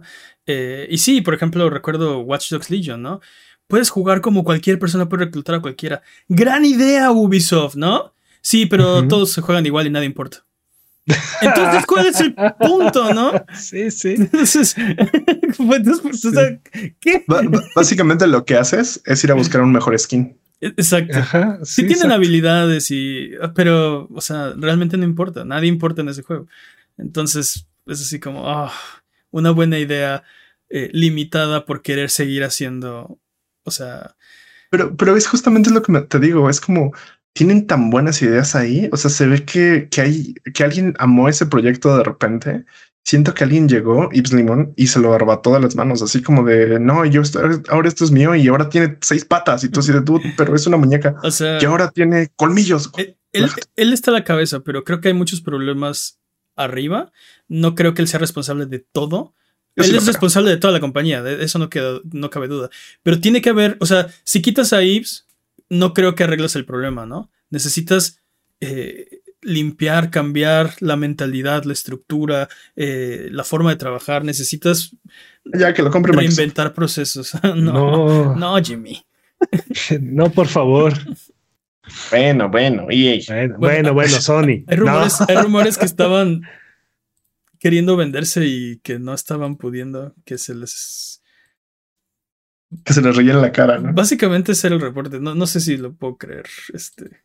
O sea, Yo lo, lo puedo veo, creer. lo veo muy difícil, porque Yo no tienen muchos estudios, tienen muchas IPs, tienen mucho de donde, tienen mucha carnita, ¿no? O sea, También, más tienen, vale eso. también tienen muchos Microsoft. problemas. Este, y sí ha pasado, Sí. ¿no? Recordemos la vez que Nintendo se rió en la cara de, Microsoft. de, de Microsoft cuando dijeron, queremos comprar Nintendo. ah, sí. Y se rieron todos en japonés. Así, ja, ja, Se- ja. Microsoft Nani. No. Oye, este, pero bueno, ya para terminar, ¿cuántos retrasos se necesitan para convertir a Skull and Bones en un buen juego? ¿Cuántos más? Yo creo que todavía está como a cuatro, tal vez cinco retrasos. Este, ¿Vamos, a hacer una quiniela o algo por el estilo? No, bueno, para yo, que cre- sea yo- un buen juego. yo creo que ya no se va a volver a retrasar. Una de dos, o se cancela, o la Creo que próxima que- vez que anuncien la fecha ya es definitivo. No hay marcha atrás. Creo que hay que leer el, este, el compromiso que tienen, ¿no? Porque igual y no se puede cancelar. Igual y lo que dices, la opción B, es más probable, ¿no? Pues ya, Bueno, o sí. sea, Si de ya que saca la porquería que que sea, ¿no? Sé. O sea, el, punto no es cuántas veces más se va a retrasar, porque creo que no se va a volver a retrasar. La pregunta es cuántas veces más debería retrasarse, que no lo van a hacer, Ah, para hablando hacerlo de- un buen juego. Ahora de eso, también, ¿Qué pasó por con este, Good and Evil 2? Beyond Good and Evil 2. no, Beyond Good and ese Evil juego 2. sigue en el, ese juego sabemos, sabemos que ese juego vuelve a empezar de cero nuevamente. O sea, está. Sí. Pero, y ya sin Michael, más- sin Michael Ansel, quién sabe qué vaya a hacer eso, ¿eh? pero, pero saben que incluso ya rompió el récord de Duke Nukem Forever. Sí, sí. No, pues cuando anunciaron que iba a volver a. que iba a salir. Estaba cumpliendo el aniversario de Ok, 10 años. ok, güey. ok, ok, ok. Pero eso no fue un anuncio de Beyond Good and Evil 2, fue algo en el universo de Beyond Good and Evil. No, no, no, dijeron, cuando nos mostraron al changuito y, y, y Ah, la nave y el cinemático, Ya, ya, ya. ahí ya llevaba 10 años. Lo que pasa es que antes de eso, muchos años antes, en, en un E3, si mal no recuerdo, patrañas, les voy a investigar, hubo un video que mostró Ubisoft de algo Beyond Good and Evil, ¿no? Y todo el mundo decía, ah, es Beyond Good and Evil 2, pero no le pusieron nombre, no le pusieron fecha, no le pusieron nada, nada más era, estamos haciendo algo en el universo Ajá. de Beyond Good and Evil, ¿no? El anuncio Sí. oficial fue el que dices, ¿no? De donde está la nave como en los anillos de, de un planeta y... Mm, Sí, sí. sí, sí. Pero, o, o sea, estamos hablando que a principios de los 2000 anunciaron Beyond Good and Evil 2 y mostraron ahí una cinemática que pues ya nada que ver con lo que nos mostraron hace Unos que años. fue como seis años, cinco años, ujú. patrañas. Este, o sea, y ahí ya llevaba 10 años de retraso Beyond Good and Evil. O sea, ya estaba a la altura de, de Duke Nukem Forever, dude. Entonces ya, o sea, ahorita ya, sí. Ya, ya va para dos décadas El shovelware del año. Apúntenlo para los premios. Eh, el shovelware del año. no, ¿cómo se dice? El, el Vaporware, perdón. Vaporware. El, Sí, no, no shovelware. Vaporware. el. Vaporware del año. Está genial, dude. Pero bueno. eh, si tienes alguna pregunta, amiguito, amiguita que nos escucha en este momento, de lo que sea, recuerda que estamos en redes sociales como Abuget o en discord.io diagonal Abuget, donde estamos hablando de videojuegos entre episodio y episodio. Recuerda que Sonido Boom es tu podcast y puedes comenzar conversar con nosotros de lo que tú quieras. Vámonos con el speedrun de noticias. También. El speedrun de noticias es la sección donde hablamos de las noticias que son importantes, pero no son tan importantes como para dedicarle a su propia sección. La categoría es podcast por ciento. El corredor de este año, no hemos seleccionado corredor de este año. No hemos seleccionado corredor. Democráticamente. Ok. ¿Quién vota por Jimmy? ¿Quién, Yo. vota, ¿quién vota por mí? Yo. no, no, no, no. Fraude electoral. ¿Quién vota por Peps? Yo. Yo. Ah. Ok. Ganador. El Qué bueno, porque PRI, me cuesta no. mucho trabajo subirme allá. no, ya basta de chiste. El PRI. El PRI. Por 57 votos. Sí, 57 mil votos a favor. ¿no? Eh, Por eso no hablamos de política en este podcast. Vámonos con el speedrun de noticias. Speedrun de noticias en 3, 2, 1, tiempo. Acaba de empezar el año y las compras continúan, dude. NetEase ha adquirido Skylabs, no, Skybox Labs. Eh, ellos han trabajado en Halo Infinite, Minecraft, Fallout 76. Mm, Ah, un juego puro bueno de-. Mm, Juego bueno de así de uno malo, uno bueno, uno malo, así de. mm, Pero, pero aparte es uno malo, uno bueno, uno muy malo. el que sigue va a ser muy bueno. Y muy probablemente la parte en la que trabajaron en Minecraft no fue en la parte buena, pero bueno. Ah, Este, Halo Infinite está bien. No, no quise decir que fue juego malo. Digamos que el hype era demasiado. Estaba, era imposible cumplir con eso. Bueno, lo- y bueno, vamos a ver qué tal. Eh, en nuestra sección bañada en hype, como que esto no es una noticia de videojuegos, la serie de Last of Us se estrena este día domingo 15 de enero, mismo día que pueden escuchar, no, no el, el domingo no, No. el, el 16 pueden escuchar Ah. este podcast en youtube.com diagonal arroba sonido boom Sonido o en su servicio son- Sonido guion bajo. Son- sonido guion bajo boom, perdón, eh, o en su servicio podcast de confianza y, pre- y preferencia y está siendo bañada en alabanzas por la crítica, dudes. Así ahogada en alabanzas por la crítica. Esperemos que esté a la altura de nuestras expectativas. Halo. ¿Quién dijo eso? Tengo, No, tengo, dude, nada que ver. tengo No, mis bueno, no sé. dudas, pero espero que sí sea cierto. Nadie, no he escuchado a nadie hablar mal de esta, de esta serie. Así, un solo mal comentario no me he topado. ¿Cómo que ayer se estrenó? Ayer se estrenó. Hablando de los Ah, ya, futuro. ya, ya, Ahora, ya. No, no, está, están jugando. Ayer se estrenó, sí. Ayer se estrenó. Cuéntanos cómo, qué, qué les pasó, cómo, Ah, qué les sí, pareció. estábamos hablando. Es, es- es lunes, ¿no? Eh, Hoy, Ah, es, claro, hoy es lunes. ayer, entonces, ayer ayer es se lunes. estrenó. Eh, no, sí, ayer, ayer. Estuvo bueno, ¿no? Ya lo vimos. Sí, uh, Sí, estuvo súper bueno. Tuvo las actuaciones, la sangre. Dios, el, el Sí, futuro. Oye, el oye, ¿qué onda con la parte que estuvo bien chida, eh? Dude, los últimos, dude, los últimos de nosotros, de los últimos de nosotros estaban bien chidos. Sí. El director creativo de Forza Horizon 5, Mike Brown, y varios miembros del equipo de Playground Games eh, han abandonado la compañía para crear su propio estudio, Maverick Games, y están buscando crear un juego de mundo abierto. Pero de coches, me imagino. No lo sé, dude. Esa parte no la especificaron. Hasta llega mi información, ¿no? Sí. ¿Cómo Ma- ven? De Mad Max. Pues Playground Games es creo que una de las joyas de, de Microsoft, ¿no? Es una de las gemas del infinito Sí. en el guantalete de... de- Es uno de los pocos estudios que constantemente está sacando juegos Y han sido de- muy, muy bien recibidos. y aparte es de los pocos estudios que están sacando realmente juegos para Microsoft. Qué preocupante. Sí, sí, de O sea, hecho sí. el, el estudio sigue ahí, ¿no? Pero pues sí, parte, Pues sí, de- pero sí, parte sí, del equipo creativo y de la dirección se está yendo, ¿no? si el core de tu talento abandonó la empresa, es bastante preocupante. ¿no? Sí, seguramente no se llevaron a Bob el que cuenta los chistes, se llevaron a Bob el que programa bien chido. Pero, y cuenta los chistes. Y cuenta los chistes. No, sí. Dude, eh, un equipo, un equipo necesita un poco de todo. dude. Necesitas. No, o sea, pero Bob el que cuenta los chistes nada más, pues no, sabes, es como. No quiero decirlo Bob, pero después se A muere. mí me preocupa más, a mí me preocupa más el Bob que les dice a todos qué hacer y, y No sé tiene nada. bastante claro cuál es el objetivo. Sí, ¿no? no, no es que les dice qué hacer, es que sabe qué hacer. Exactamente. Por eso, por eso, pero es- son los que se fueron, ¿no? No se llevaron a los. A los no Bobs. Sí, entonces es- esa es la parte que me preocupa, ¿no? Porque ah, sigue siendo el mismo dolor de cabeza de Microsoft de toda la historia, o sea, bueno, de esta historia moderna, ¿no? Tienen los estudios, tienen las IPs, pero no salen los juegos y no los terminan y Me, me- me encanta cómo dices de esta historia moderna, como si Microsoft hubiera existido así mil años antes de Cristo o una cosa así. no, pero llegaron 20 años después a la.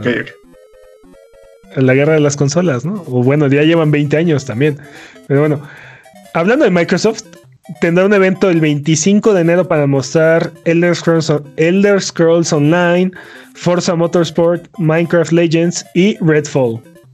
¿Qué opinan de este evento? ¿Va a ser un gran evento? ¿Va a ser algo más pequeño y contenido? Por, lo que estaba escuchando, por ejemplo, no va a estar Starfield porque Starfield se supone que va a tener su propio este su propio evento, ¿no? Ah, y eso, y eso está chido, me llama mucho la atención. Lo que me preocupa, no me preocupa, pero creo que lo que va a pasar aquí es como simplemente darles a a las más personas, ¿no? Como darle esta última probadita para este año. como que ya van a anunciar todo esto lo que vamos a tener en este año o en eh, las primera mitad de este año y dense. Creo que va a ser más que, más que nada para asegurar como tal vez inversionistas, asegurar los inversionistas que tenemos esto y las personas que juegan. Pero por qué, pero si es para los inversionistas, ¿por qué harías este evento? y, pues está, está bastante raro porque lo único que podría emocionarme a mí o creo que a la mayoría es que una de dos, o la expansión de Elder Scrolls Online sea muy impresionante o que lo que vayan a mostrar de Redfall sea algo bastante carnoso. Redfall viene, con, fecha, casi, casi segurito, viene con la fecha de salida. Entonces, eso está bien. Eh, eh, eh, la, pregunta es porque antes de que se anunciara este evento, estaban especulando que Xbox iba a hacer su propio Nintendo Direct y no sé qué, que iba a ser a finales de enero y había mucha especulación. Al final se anuncia. Este no tiene Silson. Pero no sé si es eso. O sea, no sé si es el, el siguiente, o sea, el gran evento de, Microsoft o si es este pequeño evento donde van a, como dice Jimmy, mostrar los juegos que tienen pensados para los próximos meses y ya, ¿no?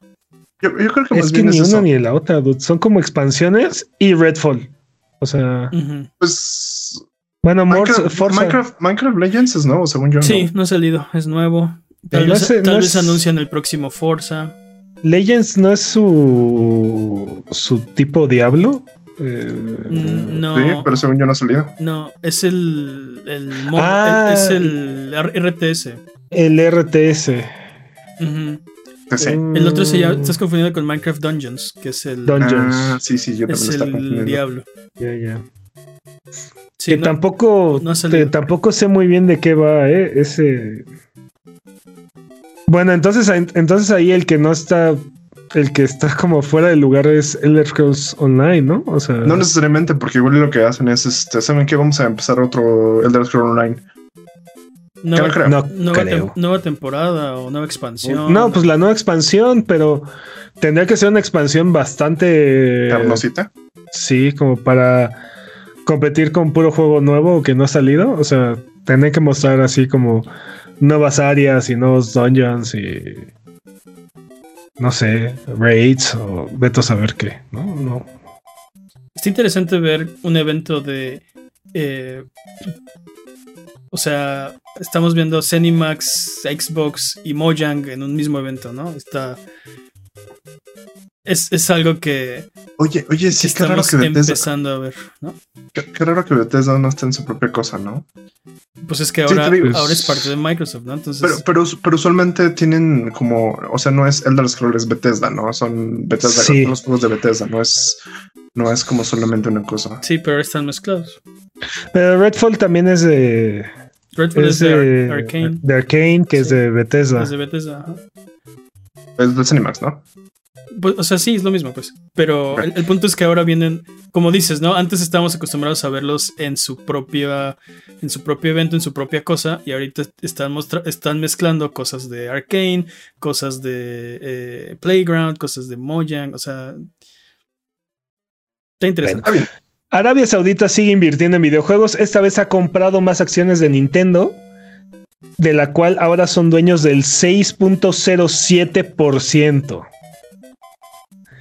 Yay. Sí, Quién sabe, igual el próximo Switch tiene este detector de petróleo o algo por el estilo.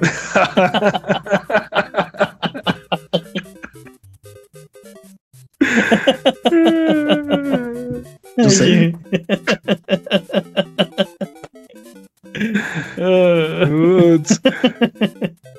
Oye, siguen invirtiendo fuerte en, en estudios y en en editoriales y compañías de videojuegos. ¿Es el, es el, es el próximo Tencent Arabia Saudita, acaso? Mm. ¿Es el próximo Skynet?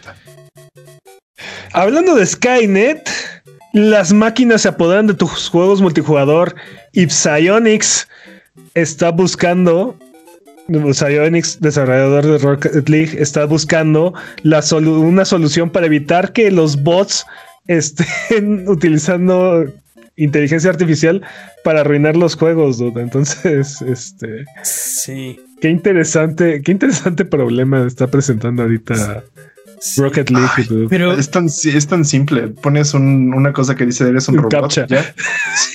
tan obvio. Exacto. Pones un captcha exacto antes de cada, de cada partida. Obvio. Completamente. Oye, pero esto, esto sí es preocupante porque estamos hablando de un puñado de personas, eso es lo que dice Psyonix, ¿no? Que son poquitos.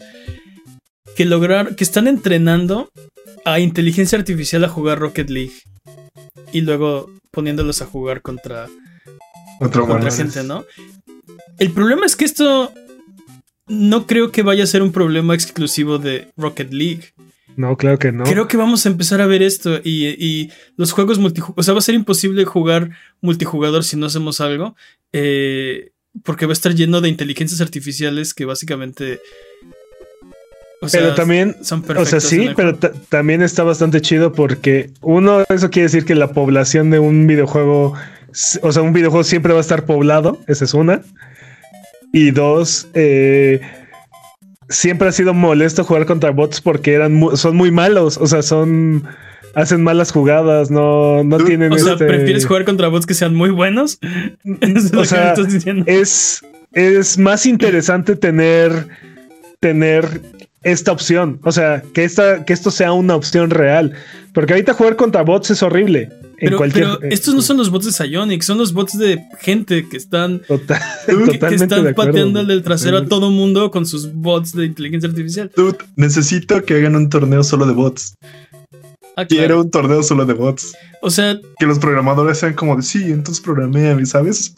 y aparte, o sea, poder, pudiendo haber colaborado con Psyonix y crear un playlist donde los jugadores sepan que están jugando contra bots y entonces este o sea, puedan aportar a estas inteligencias artificiales en lugar de estar fregando la, experiencia de otros jugadores, ¿no? Pero bueno.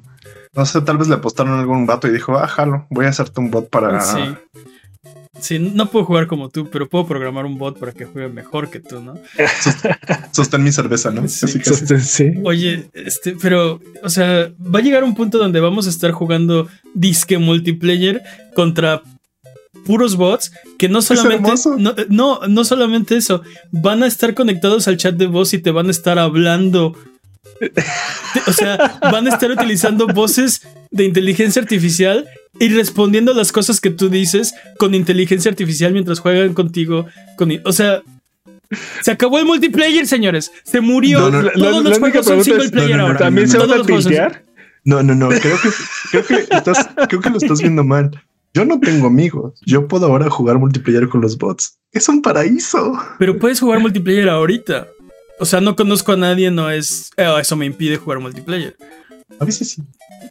O sea, tú te puedes conectar y jugar con extraños. Uy, extraños. Se Todos los juegos van a ser single player ahora. Qué hermoso, ¿no? Vas a jugar con puros bots y te van a responder y van a hablar contigo, se van a ser tus amigos. Te van a agregar a su disque gamer tag y. van a hackear tu cuenta y vas a perder millones. Sí, qué triste. No sé, definitivamente hay algo muy distópico en todo esto. Te van a flamear, dice. te van a flamear. Te digo, se, van, se tiltean. Si, lo, si les haces una jugada, este te van a empezar a flamear. O, sea, tú te vas a tiltear cuando no les puedas ganar ya, o sea. Definitivamente, pero ¿qué hacen en mi elo entonces? Se vayan a molestar a los de platino y así. Imagínate, imagínate, dude, por ejemplo. Eh, también, les gusta el KDR alto de están En, en videojuegos donde, donde, donde hay poblaciones muy limitadas en, en los celos muy altos este, esto podría ayudar a reducir, eh, a reducir los tiempos de las filas, ¿no? O sea, pero si, si, esto fuera, Psyonix está desarrollando bots, te, entiendo perfectamente. Estos son usuarios terceros que están haciendo, o sea... Sí, la maldad. Están haciendo, sí, básicamente. Digo, la maldad. podrían ellos decir, no, estamos eh, colectando datos para Para Razo- el mundo. Ah, no, razones muy nobles, ¿no? Pero en realidad están arruinando la experiencia de otros jugadores, ¿no? No, y pro- muy probablemente nada más están este. Nada más están este buscando la manera de vender cuentas o De cosas cobrar. así. Sí, sí, sí. Ajá. Uh, facturar. Peor aún. Es- sí, Pero- sí. No sé, te imagínate esto en Mac, dude. Imagínate Mac con bots. Ay, Mag, todavía me duele. Eso hubiera estado chido porque cuando se ya no se podía jugar al final de la vida de Mac las campañas así las campales porque no había gente. Mm, Sí. Te digo, esto podría, o sea, esta tecnología podría eventualmente mantener vivo cualquier videojuego en línea porque siempre hay alguien jugando, ¿no? Este. No Pero sé bueno. si los bots son la solución. dude. No, no. O sea, va a haber dos helos, ¿no? Este, helo de carne o helo de silicón. ¿Cuál quieres? O lo mixto. va a ser como la ignorancia, siempre va a ganar ¿no? ¿Tú te imaginas De el helo silicio, mixto? digo, de silicio. Helo de mixto. silicón. Sí, de silicón o de silicio. ¿Qué podría salir mal? Fue lo que se preguntó Square Enix, ya que continúa en su inquebrantable cruzada para hacer que los juegos de blockchain y NFTs este, Sean realidad. sean una gran realidad. Así es. En su ahora tradicional carta de inicio de año, Yosuke Matsuda reafirmó su intención de hacer juegos de, de IPs originales basados en esta infame tecnología. Y todos los empleados dicen, ya cómprame Sony. Oh, Dude, Y acaban, para esto nos vendimos a Embracer. Para, para esto. acaban de matar cuatro juegos en línea y anunciar uno nuevo aparte. Este, mataron Chocobo GP, mataron The First Soldier, ¿Neta? mataron Bravely Default, eh, no sé qué, y mataron, Dos. y mataron otro. Eh, Dude, todos esos juegos acaban de salir aparte. todos los juegos tienen un año, o poquito Menos. poquito menos o poquito más de un año.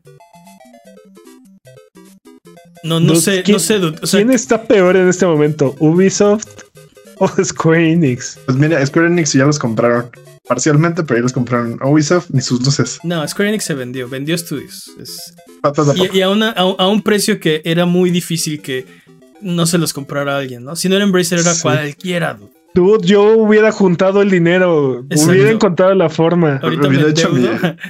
No, hubiera hecho mi este. Found me, ¿cómo es Sí. este? Finalmente, la- sí, el Peps, ¿no? Acá, Finalmente Lara Croft será mía, ¿no? Oiga, joven, ¿me da para mi Lara Croft? Necesito Lara Croft. Deme 300 millones de dólares. Dude, es que te decía, no es, no es nada, son 300 millones Ah, de sí, no es nada como esto, Sire. Sí.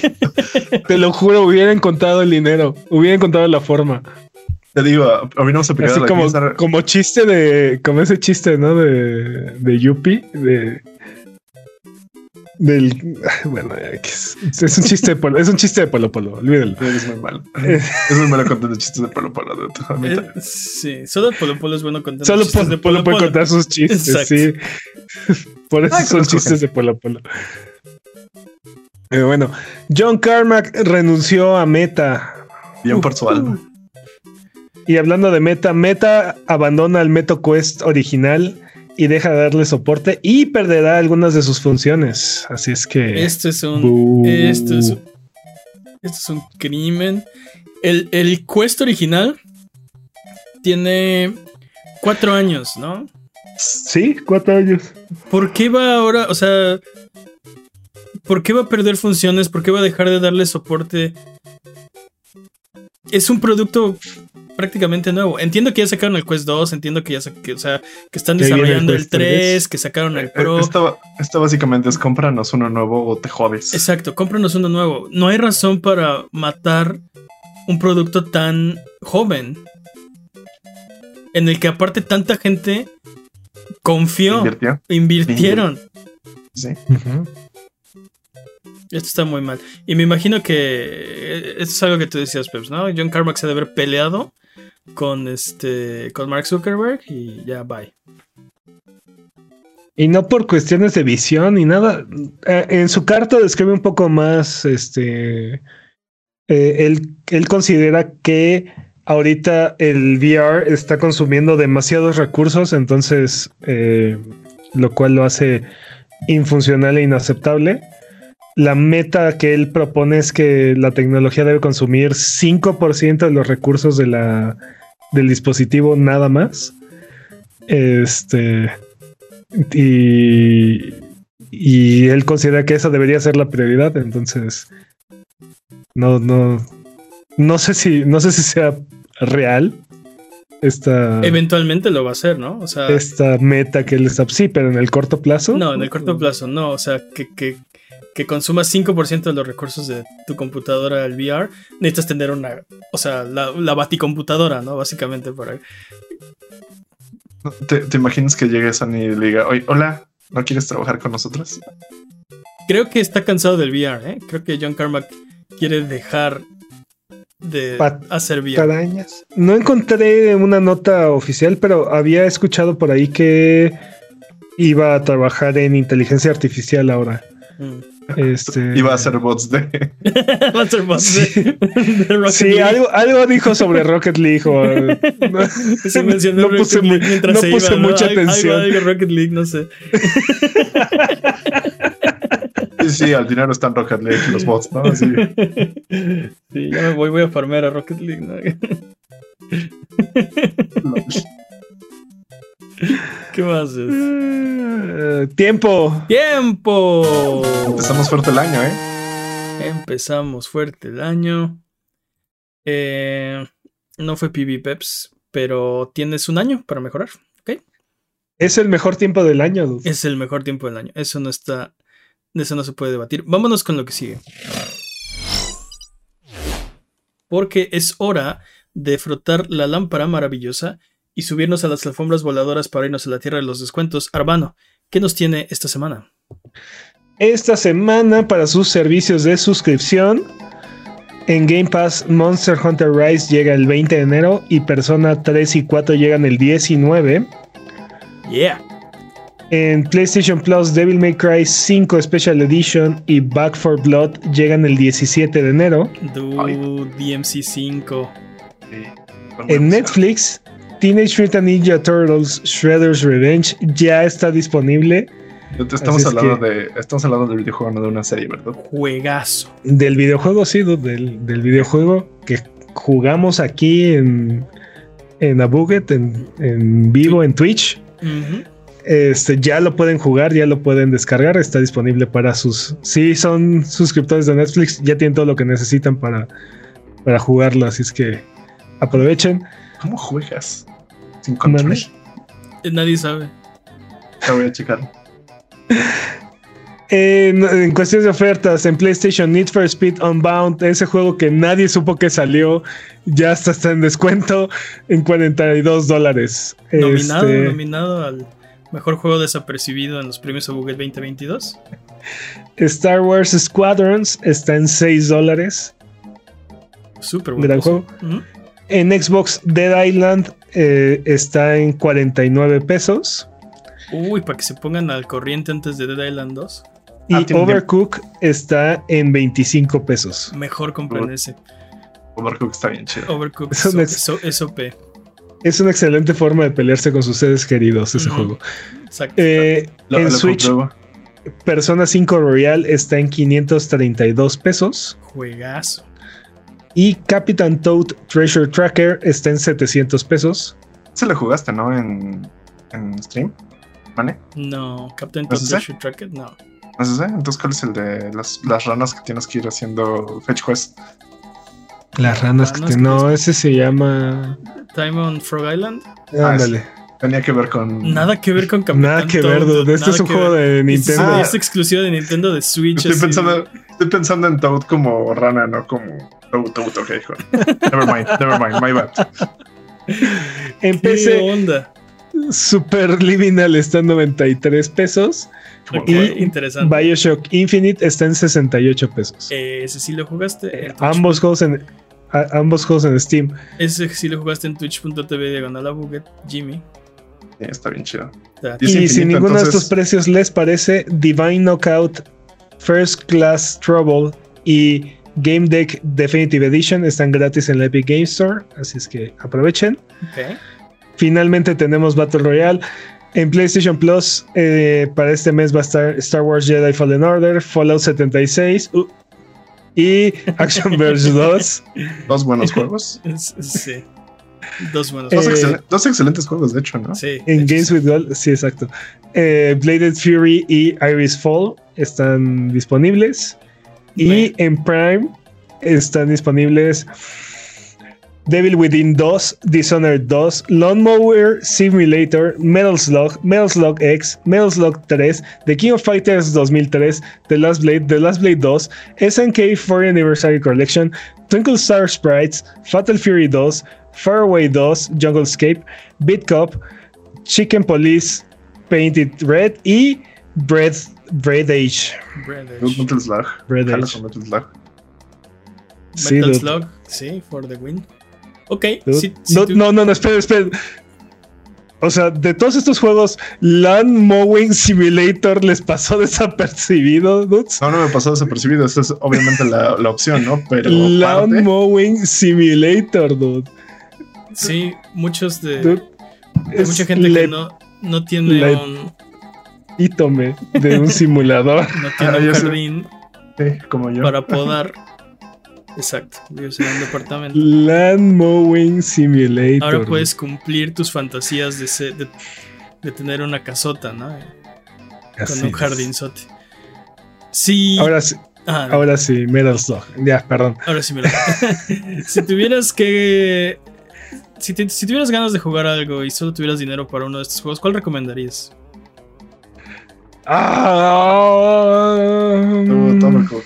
No seleccionas Overcook, eres pésimo. No, no, no, no, nunca he disfrutado una partida de Overcook. Siempre terminas Porque eres todo malo. estresado, inventando, No, inventando no. madres. ¿Sabes, ¿sabes qué es lo peor? Lo jugué con Peps. Peps es la clase de persona de no, ¿por qué haces eso? Así de, dude, es mi peor juego, regájate un buen, sí, por favor. La tuya. pero- no, no, pero aparte yo soy súper caótico, entonces a mí me valió. Y aparte estaba Sí, jugando mal. O sea, sí fue, no. aparte Ah. yo estaba jugando muy mal, o sea, no sabía jugar, ¿no? Entonces, aparte me gusta ser caótico. Entonces, de repente, no, ¿por qué estás haciendo esto? Es que yo estoy haciendo esto. No, pásamelo, pero yo estoy haciendo mi pizza, dude. ¿Cuál es la recomendación entonces? Ah, sí. Overcooked. Bioshock Infinite. Bioshock Por Infinite. 68 pesos no se pueden equivocar. Juegas. Y es infinito, dude. Entonces ese juego no acaba. Está en el Así nombre. Vámonos de regreso. Amiguito, amiguita, recuerda que Sonido Boom se transmite en vivo todos los viernes en la noche en twitch.tv diagonal a Buget y aparece todos los lunes en tu servicio de podcast de confianza y en video en youtube.com diagonal arroba sonido guion bajo boom. Vámonos con... ¿Por qué no dejamos de hablar de noticias de videojuegos y mejor nos ponemos a hablar de videojuegos? Esta semana en Rubalcade. ¿Cuál fue el juego que disfrutaron más en las vacaciones o en las fiestas? Uy, Ragnarok, dude. Ragnarok. Tengo todo el hype de Ragnarok. Así. Lo, lo acabé que esta semana, ¿no? De hecho, a las 9 de la mañana y quedándome todo desvelado. Increíble, dude, increíble. Merecedor de todos los premios y demás aún, es lo que digo yo. Uf. A mí también me gustó mucho. Yo no lo jugué en las fiestas, pero estoy completamente de acuerdo. De hecho, fue nominado y ganó el premio Buget El juego del al año. juego del año. El año. Muy bien Sí, merecido, dude. Yo no tuve nada que ver en esa decisión. Sí, nosotros solo, nosotros solo anunciamos los ganadores, ¿no? El panel de expertos internacionales, científicos, conformado por miles de miembros de la. Pues sí, de- del jurado. eh, la Academia de Buget. Deciden con sus votos quiénes son. De hecho, ¿sabes qué deberíamos hacer? Deberíamos abrirlo también al, al público, ponerlo en. Discord y hacer una votación. Y, ¿De quién? ¿Eh? Y que empiecen a sac- sacar los nominados por mes. Eso estaría chido. Hay que hacer eso. Hay que hacerlo. Sí, lo podemos hacer en el Discord y ahí No, pero saben también que estuve jugando. Estuve jugando mucho este, un juego de Ubisoft llamado Breakpoint con mi hermano. Entonces me lo pasé bastante bien. Tuve este. Jimmy, no entiendo por qué mientes por convivir. Porque si no, no tengo amigos. O sea, te No, creo, te no, creo no, que no, lo to- jugaste. Y con tu Con tu hermano, pero no, hermano. no te creo que te la pasaste tan bien. No, sí estuvo chido. La verdad es que es que te digo que tiene como esas cosas que están ahí. O sea, tienen es alma de repente, pero llega el chupacabras y se las chupa o algo por el estilo, porque de repente el desarrollo no es tan bueno. Y si es como de, ah, claro, bugs, ¿no? O sea, pasó de eso, pasaron bugs, pasaron ciertas cosas, siempre pasan, ¿no? Pero fue entretenido, fue divertido. Y hubo muchas explosiones de por medio. Hay muchos juegos de Ubisoft que son bastante mediocres, pero cuando los juegos en multijugador, como que crece la, la experiencia Sí. De hecho, siento que es como la, la verdadera forma de este. de disfrutarlos. pues de jugarlos, porque si no te sientes como, por ejemplo, Wildlands y Breakpoint, si no lo juegas en- con alguna persona, se siente como, eh, se siente como Sí. The Division. The Division también, se siente como vacío. ¿Cómo me Ah, divertí, cómo me divertí en la Dark Zone co- jugando contigo, Pepsi? Ahí. Sí. Sí, el pero demo, o sea, ni siquiera teníamos el juego completo, estamos jugando el demo. Ya después lo jugamos también en el juego completo, ¿no? Pero justo las misiones era como, oh, tengo que hacer como esta talacha para ponerme al nivel de Pepsi y poder jugar, o sea, poder jugar chido, ¿no? Pero, pero sí, The Division 1 y 2 sí me atraparon. Sí, sí caí en sus garras y el loop del juego es este. No sé, es suficientemente intoxicante como para tenerme ahí varias horas. O sea, no, no es. No, no lo describiría como divertido, pero ¿Cómo no? Es, es divertido. No, o sea, el- pero el loop normal del juego, o sea, de. No, no sé si divertido es la palabra, es este es catártico, no sé, o sea, es No, pues es bastante divertido, Oye. ¿no? Es justamente lo, lo que, lo que quieres hacer, es como de, "Oye, bueno, vamos a hacer esta misión y vamos a ponernos este... Pero- Está chido. Pero espera, espera, espera, espera. ¿Jugaste The Division en las fiestas y las vacaciones? no, no, no. Ok, Eso entonces ¿cuál, se- sí, cuál sí Solo jugaste? se fue. Ah. Ok, en las fiestas jugué jugué un poco de de Burnout Paradise, juegazo, pero el juego que de verdad disfruté este fue Keep Talking and Nobody Explodes. Claro. Yo no sabía que ese juego no estaba, pa- o sea, estaba para Para no VR. que para no, VR, que no ajá. necesitabas VR. ajá. Ajá, yo creía que era un juego exclusivo de VR. Y aparte nos lo topamos en oferta en, en Steam. Estaba creo que en 40 pesos, una cosa así. Tú No- no nos avisaste. mala Lo, onda. lo imprimí, lo engargolé. Le puse nombre. Las Le pu- instrucciones. le puse este, separadores al, al manual. No, este, Para los que no, para los que no topan ese juego. Para los que no nos están viendo en... Exacto. Por- o sea, ¿por qué engargolarías un juego, no? Esa es la pregunta. un manual. o sea, el, el punto de Keep Talking and Nobody Explodes es que es para dos jugadores. O bueno, ajá, muchos sí. si quieres, ¿no? Dos, gru- o sea, una persona está tratando de desarmar una bomba y En otra, caso, seis. sí. y otra persona tiene el manual de cómo desarmar la bomba. Y el chiste es que no, de- no pueden ver lo que está viendo el, El- otro. Exacto. Es como si estuvieran hablando por el radio, ¿no? Entonces tienes el equipo antibombas con la bomba y, y el equipo de ingeniería lejos diciéndote cómo desarmarla, ¿no? Eh, la clásica película de, de acción, ¿no? Ajá. De- El Ah. ¿Corto el, el verde o el rojo? Exacto. ¿Cuál corto? Exacto. Y entonces la- lo- los que no están jugando tienen las instrucciones. Entonces lo que dice Peps es las imprimí, las engargolé, le puse separadores y se lo di a mis tíos o no sé. Y Estoy ¿Sabes lo jugando con mi familia en, en- en las fiestas, donde este fue lo máximo. donde Estuvimos ¿Sabes ahí horas gritando y peleándonos y, y así de. ¿Sabes qué me llama la atención? Que, que cuando sean más pros, inventen el modo hardcore y sea como teléfono descompuesto, ¿no? Uno tiene el manual, le tiene que pasar la información a B, B a C, C a D y D al, no, al que tiene las bombas. ¿Te imaginas con el, con el headset que, que, que te convierte en estadística? ¿Quién lo inventó? Este, ¿Cómo? el ¿Quién de es. ¿Quién inventó Sí. el headset? Pero alguien lo hizo en la vida real, ¿no? Headset Sí, que, sí, sí. que- que si pierdes te mueres. Ah, eh, ah, ya. No me acuerdo quién lo Este, inventó patrañas. ¿Quién lo hizo? Creo que fue Carmack, ¿no? No, No. sí, no. Eh, Pero el ay, punto es- aquí lo reportamos El- sí, aquí lo reportamos, sí. El punto es que imagínate jugarlo con el headset de si, si pierdes te mueres, ¿no? El headset de Sao. No, pues sí está muy horrible. dude. Está, está bien chido, dude. qué, qué, qué bueno. Porque ese es un juegazo aparte, de que como que nunca tienes oportunidad de Ok, el fundador de Oculus, Palmer, Palmer, Palmer Lockley, Luckey. Sí. Sí, sí, sí, este, tienes razón. fue el que creó esta cosa, ok. Fundador Este- de Oculus, ok. Este, ¿qué te iba a decir? Eh, No tienes oportunidad. Normalmente no regresas al backlog, ¿no? Eh, o sea, es, es como difícil. Y está chido que en las fiestas tuviste la excusa para volver a un juego que normalmente no jugarías. Es algo que no jugarías tú solo. Te lo No, apuesto. esto no se esto literalmente no se puede jugar solo. Mm. O sea, Ahí sí puedes, lees el, lees el manual y te lo pasas. cero, así. cero diversión en eso, dude, así. no tiene, no tiene caso jugarlo solo. Y también es un juego que también lo fuimos viendo que mientras más experiencia adquieres con lo- algunos módulos, este, más fácil se vuelve porque no cambian las instrucciones, siempre son las mismas, ¿no? Entonces, este, como que te empiezas a memorizar algunas de la- algunos de los pasos y así. Te vuelves un antibomber experto. Sí, sí, este, pero.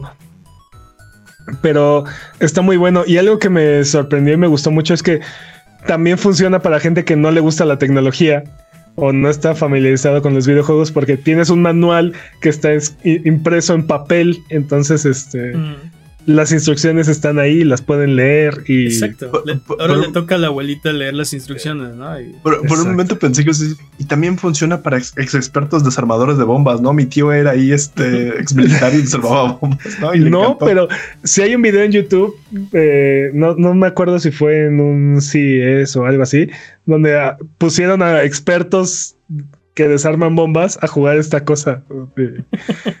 Hicieron pedazos este juego. No, no, el juego no tenía oportunidad. ¿Neta? Quiero ver. Neta. Está, está buenísimo. Yo Está en también, lo voy a YouTube. bus- yo también lo voy a buscar.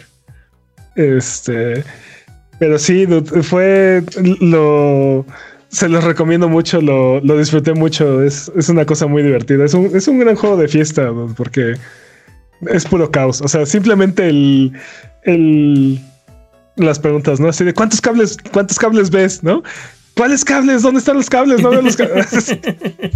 ¿De qué hablas? Estoy viendo una pantalla oscura. Pasó- Prende tu moni- prende tu Pasó muchas veces, muchas veces. Y le dices, corta el verde, cortan el verde y.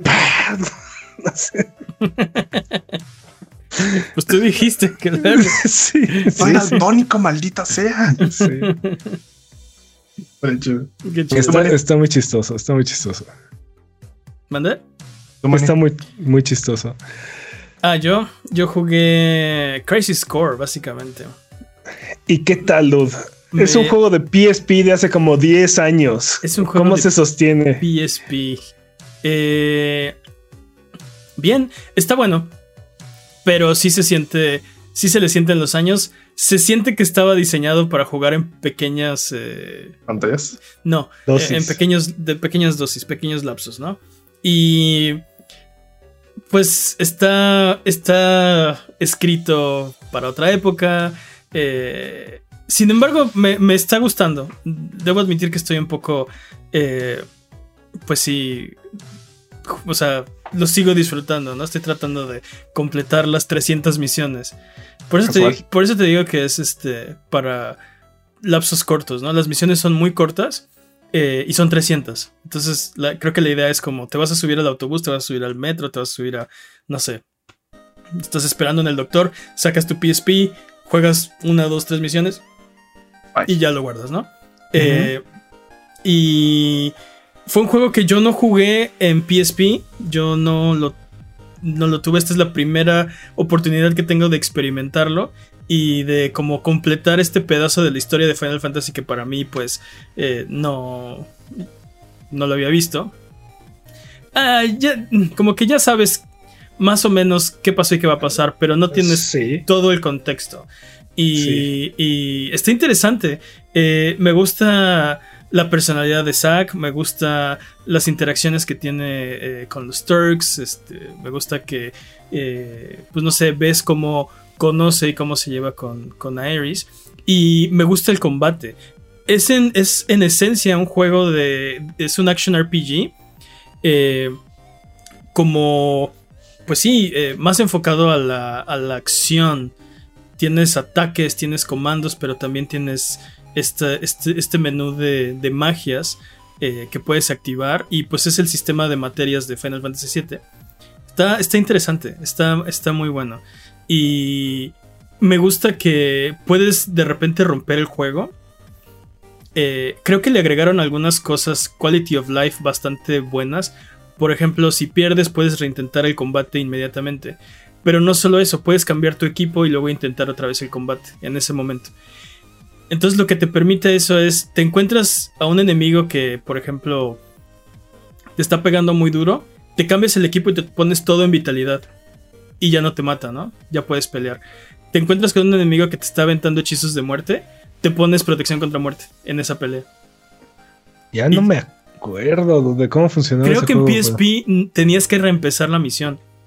o sea, básicamente, si te mataban. Te, mentiría porque ya, ya no me acuerdo. O sea, lo jugué cuando salió y todo, pero mm. ya no me acuerdo. Pero está interesante porque ha habido combates donde ah, empiezo. Lo estoy jugando en hard aparte porque soy terco y tonto. Pero eh, empiezo el combate y se ve bastante imposible el combate, ¿no? Pero jugando con, con, mi equipo y con las materias y con los stats, no, no ha habido una sola misión donde me tenga que retractar, ¿sí me explico? O sea, las he podido pasar todas hasta ahora. Pero es casi minmaxeando tu mono y cambiándole así de, ok, ¿qué me pongo para evitar, no sé, este ataque, este hechizo y eh, así, cosas así, ¿no? De repente hay enemigos que son tan fuertes que, o sea, de plano te matan, pero lo que, lo que dices, bueno, si me pongo este equipo para absorber su ataque eléctrico, solo tengo que esquivar este otro ataque si me pega, me mata.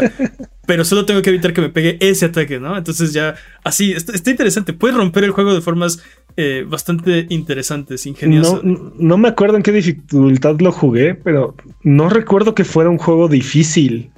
O sea, digo, no era completamente button smasher, pero, pero no recuerdo. Recuerdo que nada más tuve uno o dos combates que realmente fueron difíciles, pero creo que Creo que también grindé muchísimo en ese juego porque habían, habían como 800 misiones. O sea, me acuerdo que había un menú donde te ponían como misiones, las misiones de la historia que estaban perras y habían otras misiones que eran como opcionales y que habían como 800 misiones y podías ir desbloqueando ítems y magias y subiendo de nivel tus, tus materias y no me acuerdo qué tanta cosa, pero, o sea, si jugabas todas las misiones opcionales antes de avanzar la historia, así te das. Pero pues son, 300 misiones opcionales, son demasiadísimas. Y están divididas en niveles de dificultad, ¿no? Entonces, por ejemplo, cuando empiezas el juego, pues puedes hacer las misiones de una estrella, dos estrellas, o tal vez tres estrellas, pero ya, ¿no? O sea, no puedes. Es que es lo que me acuerdo. es lo que me acuerdo que estaba un poco tedioso porque eran muchísimas misiones que ya estaban muy papas, pero te estaban, te seguían aventando un montón de cosas y ya cuando avanzabas la historia. Pues yo no grindé, yo no grindé nada. Me fui así en, hard y así beeline hacia el final del juego, ¿no? Ay, sí, sí, soy súper bueno, ¿no? no, no, no. El, punto es que se puede. El, punto es que, o sea, tienes. O sea, el juego te da los elementos para vencer, o sea, para pasar no con lo que traes equipado, con algo que ni te imaginas, ¿no? O sea, lo que necesitas es equiparte estas materias específicas, este equipo específico, y puedes vencer la batalla, ¿no? Eh, pero eso para mí lo hace más interesante porque es estratégico, ya no es nada más, como dice Peps, button mashy o así.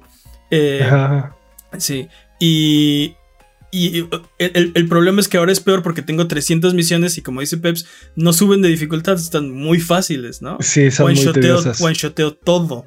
Y hay cofres, hay cofres en las misiones eh, que son únicos, o sea, no, no respawnean. Entonces también los estoy tratando de conseguir todos. O sea, estoy, estoy disfrutándolo montones. Se nota que estás así haciendo como tu lista, ¿no? Está, está, está chido, está interesante, está entretenido. Mi única queja con juegos de PSP en general, y ese juego tenía ese problema, es que las, las áreas en donde, o sea, las áreas que puedes explorar tienen una geografía muy sencilla y muy pequeña, ¿no? O sea, son cuartitos. Es, son dos cuartitos o es un cuartito con una, con una pequeña serpiente y después te lleva otro cuartito y así. O sea, no hay áreas grandes ni, ni nada. Se siente muy restringido porque aparte estamos hablando que son este, gráficas muy similares a las de PlayStation 2, pero en, en zonas muy pequeñas, ¿no? Se siente claustrofóbico. Y, llega un momento en que lo notas y ya no te lo, ya no lo puedes dejar de ver. Este, este tiene exactamente como dices, ¿no? Tiene mapas pequeños que aparte te los restringen como en secciones para crear submapas, ¿no? Este, para crear, o sea, es el mismo mapa, pero está bloqueado el camino de la izquierda y el camino de arriba, entonces tienes que tomar esta, esta ruta eh, hacia, el, hacia el enemigo final. Y eso, le, eso o sea, esa es la variedad del juego. Te, restringen diferentes lados y entonces haces el mismo mapa una y otra y otra y otra vez. Este, en cuestión de, gráficos, tiene, está, o sea, es el, es el remaster o el remake, no sé, no sé qué considerarlo. Y se ve bastante bien en la parte gráfica. La parte que no se ve bien son las animaciones, porque me late que o las reutilizaron o las recrearon así tal cual como estaban. Y se nota que es un juego viejito. Pero los modelos están muy bien, las texturas están muy bien, las, eh, las voces están muy bien. La voz de Zack, creo que me gustaba más el de PSP porque he visto videos de cómo era. Sin embargo, está bien. Aprovecharon para ponerle las voces de los actores de Final Fantasy VII Remake a este. A este para que no pierdas continuidad. Exacto. Entonces, Cloud tiene la misma voz que Final Fantasy VII. Tifa tiene la misma voz que Final Fantasy VII Remake. Este. Y pues ya veremos Zack, ¿no? No sé, este, quién sabe qué va a pasar con ese personaje. No se los voy a spoilerear. La eh, primera vez que hablamos de ese, juego, este, tenías como una opinión ahí medio... Mm, ¿Creció en ti o, ¿Cuál de todos? De este, de Crisis Core. ¿Crisis Core? ¿Yo tenía una mala opinión de Crisis Core? No, no. O sea, cuando hablamos de la... Al principio, cuando lo empezaste a jugar, hablamos un poquito y como que la, impresión que me diste fue como, ah, se siente viejo, tiene... Sí. No, eh, ¿Te decía en ti o...? Me está entreteniendo suficiente que no lo, no, lo he dejado de jugar, ¿no? Quiero hacer las misiones secundarias que me faltan, que llevo como 45%, entonces me faltan bastantes. Eh, 55%. Entonces, no, no es o sea, no, no, no va a estar en mi lista de los gotis, me late. No he jugado, no he jugado mucho, acaba de empezar el año. Eh, pero me late que no, va, no va a estar allá. Pero es lo único que has jugado, ¿no? Bueno, y aparte salió el año pasado, ¿no? Pero bueno.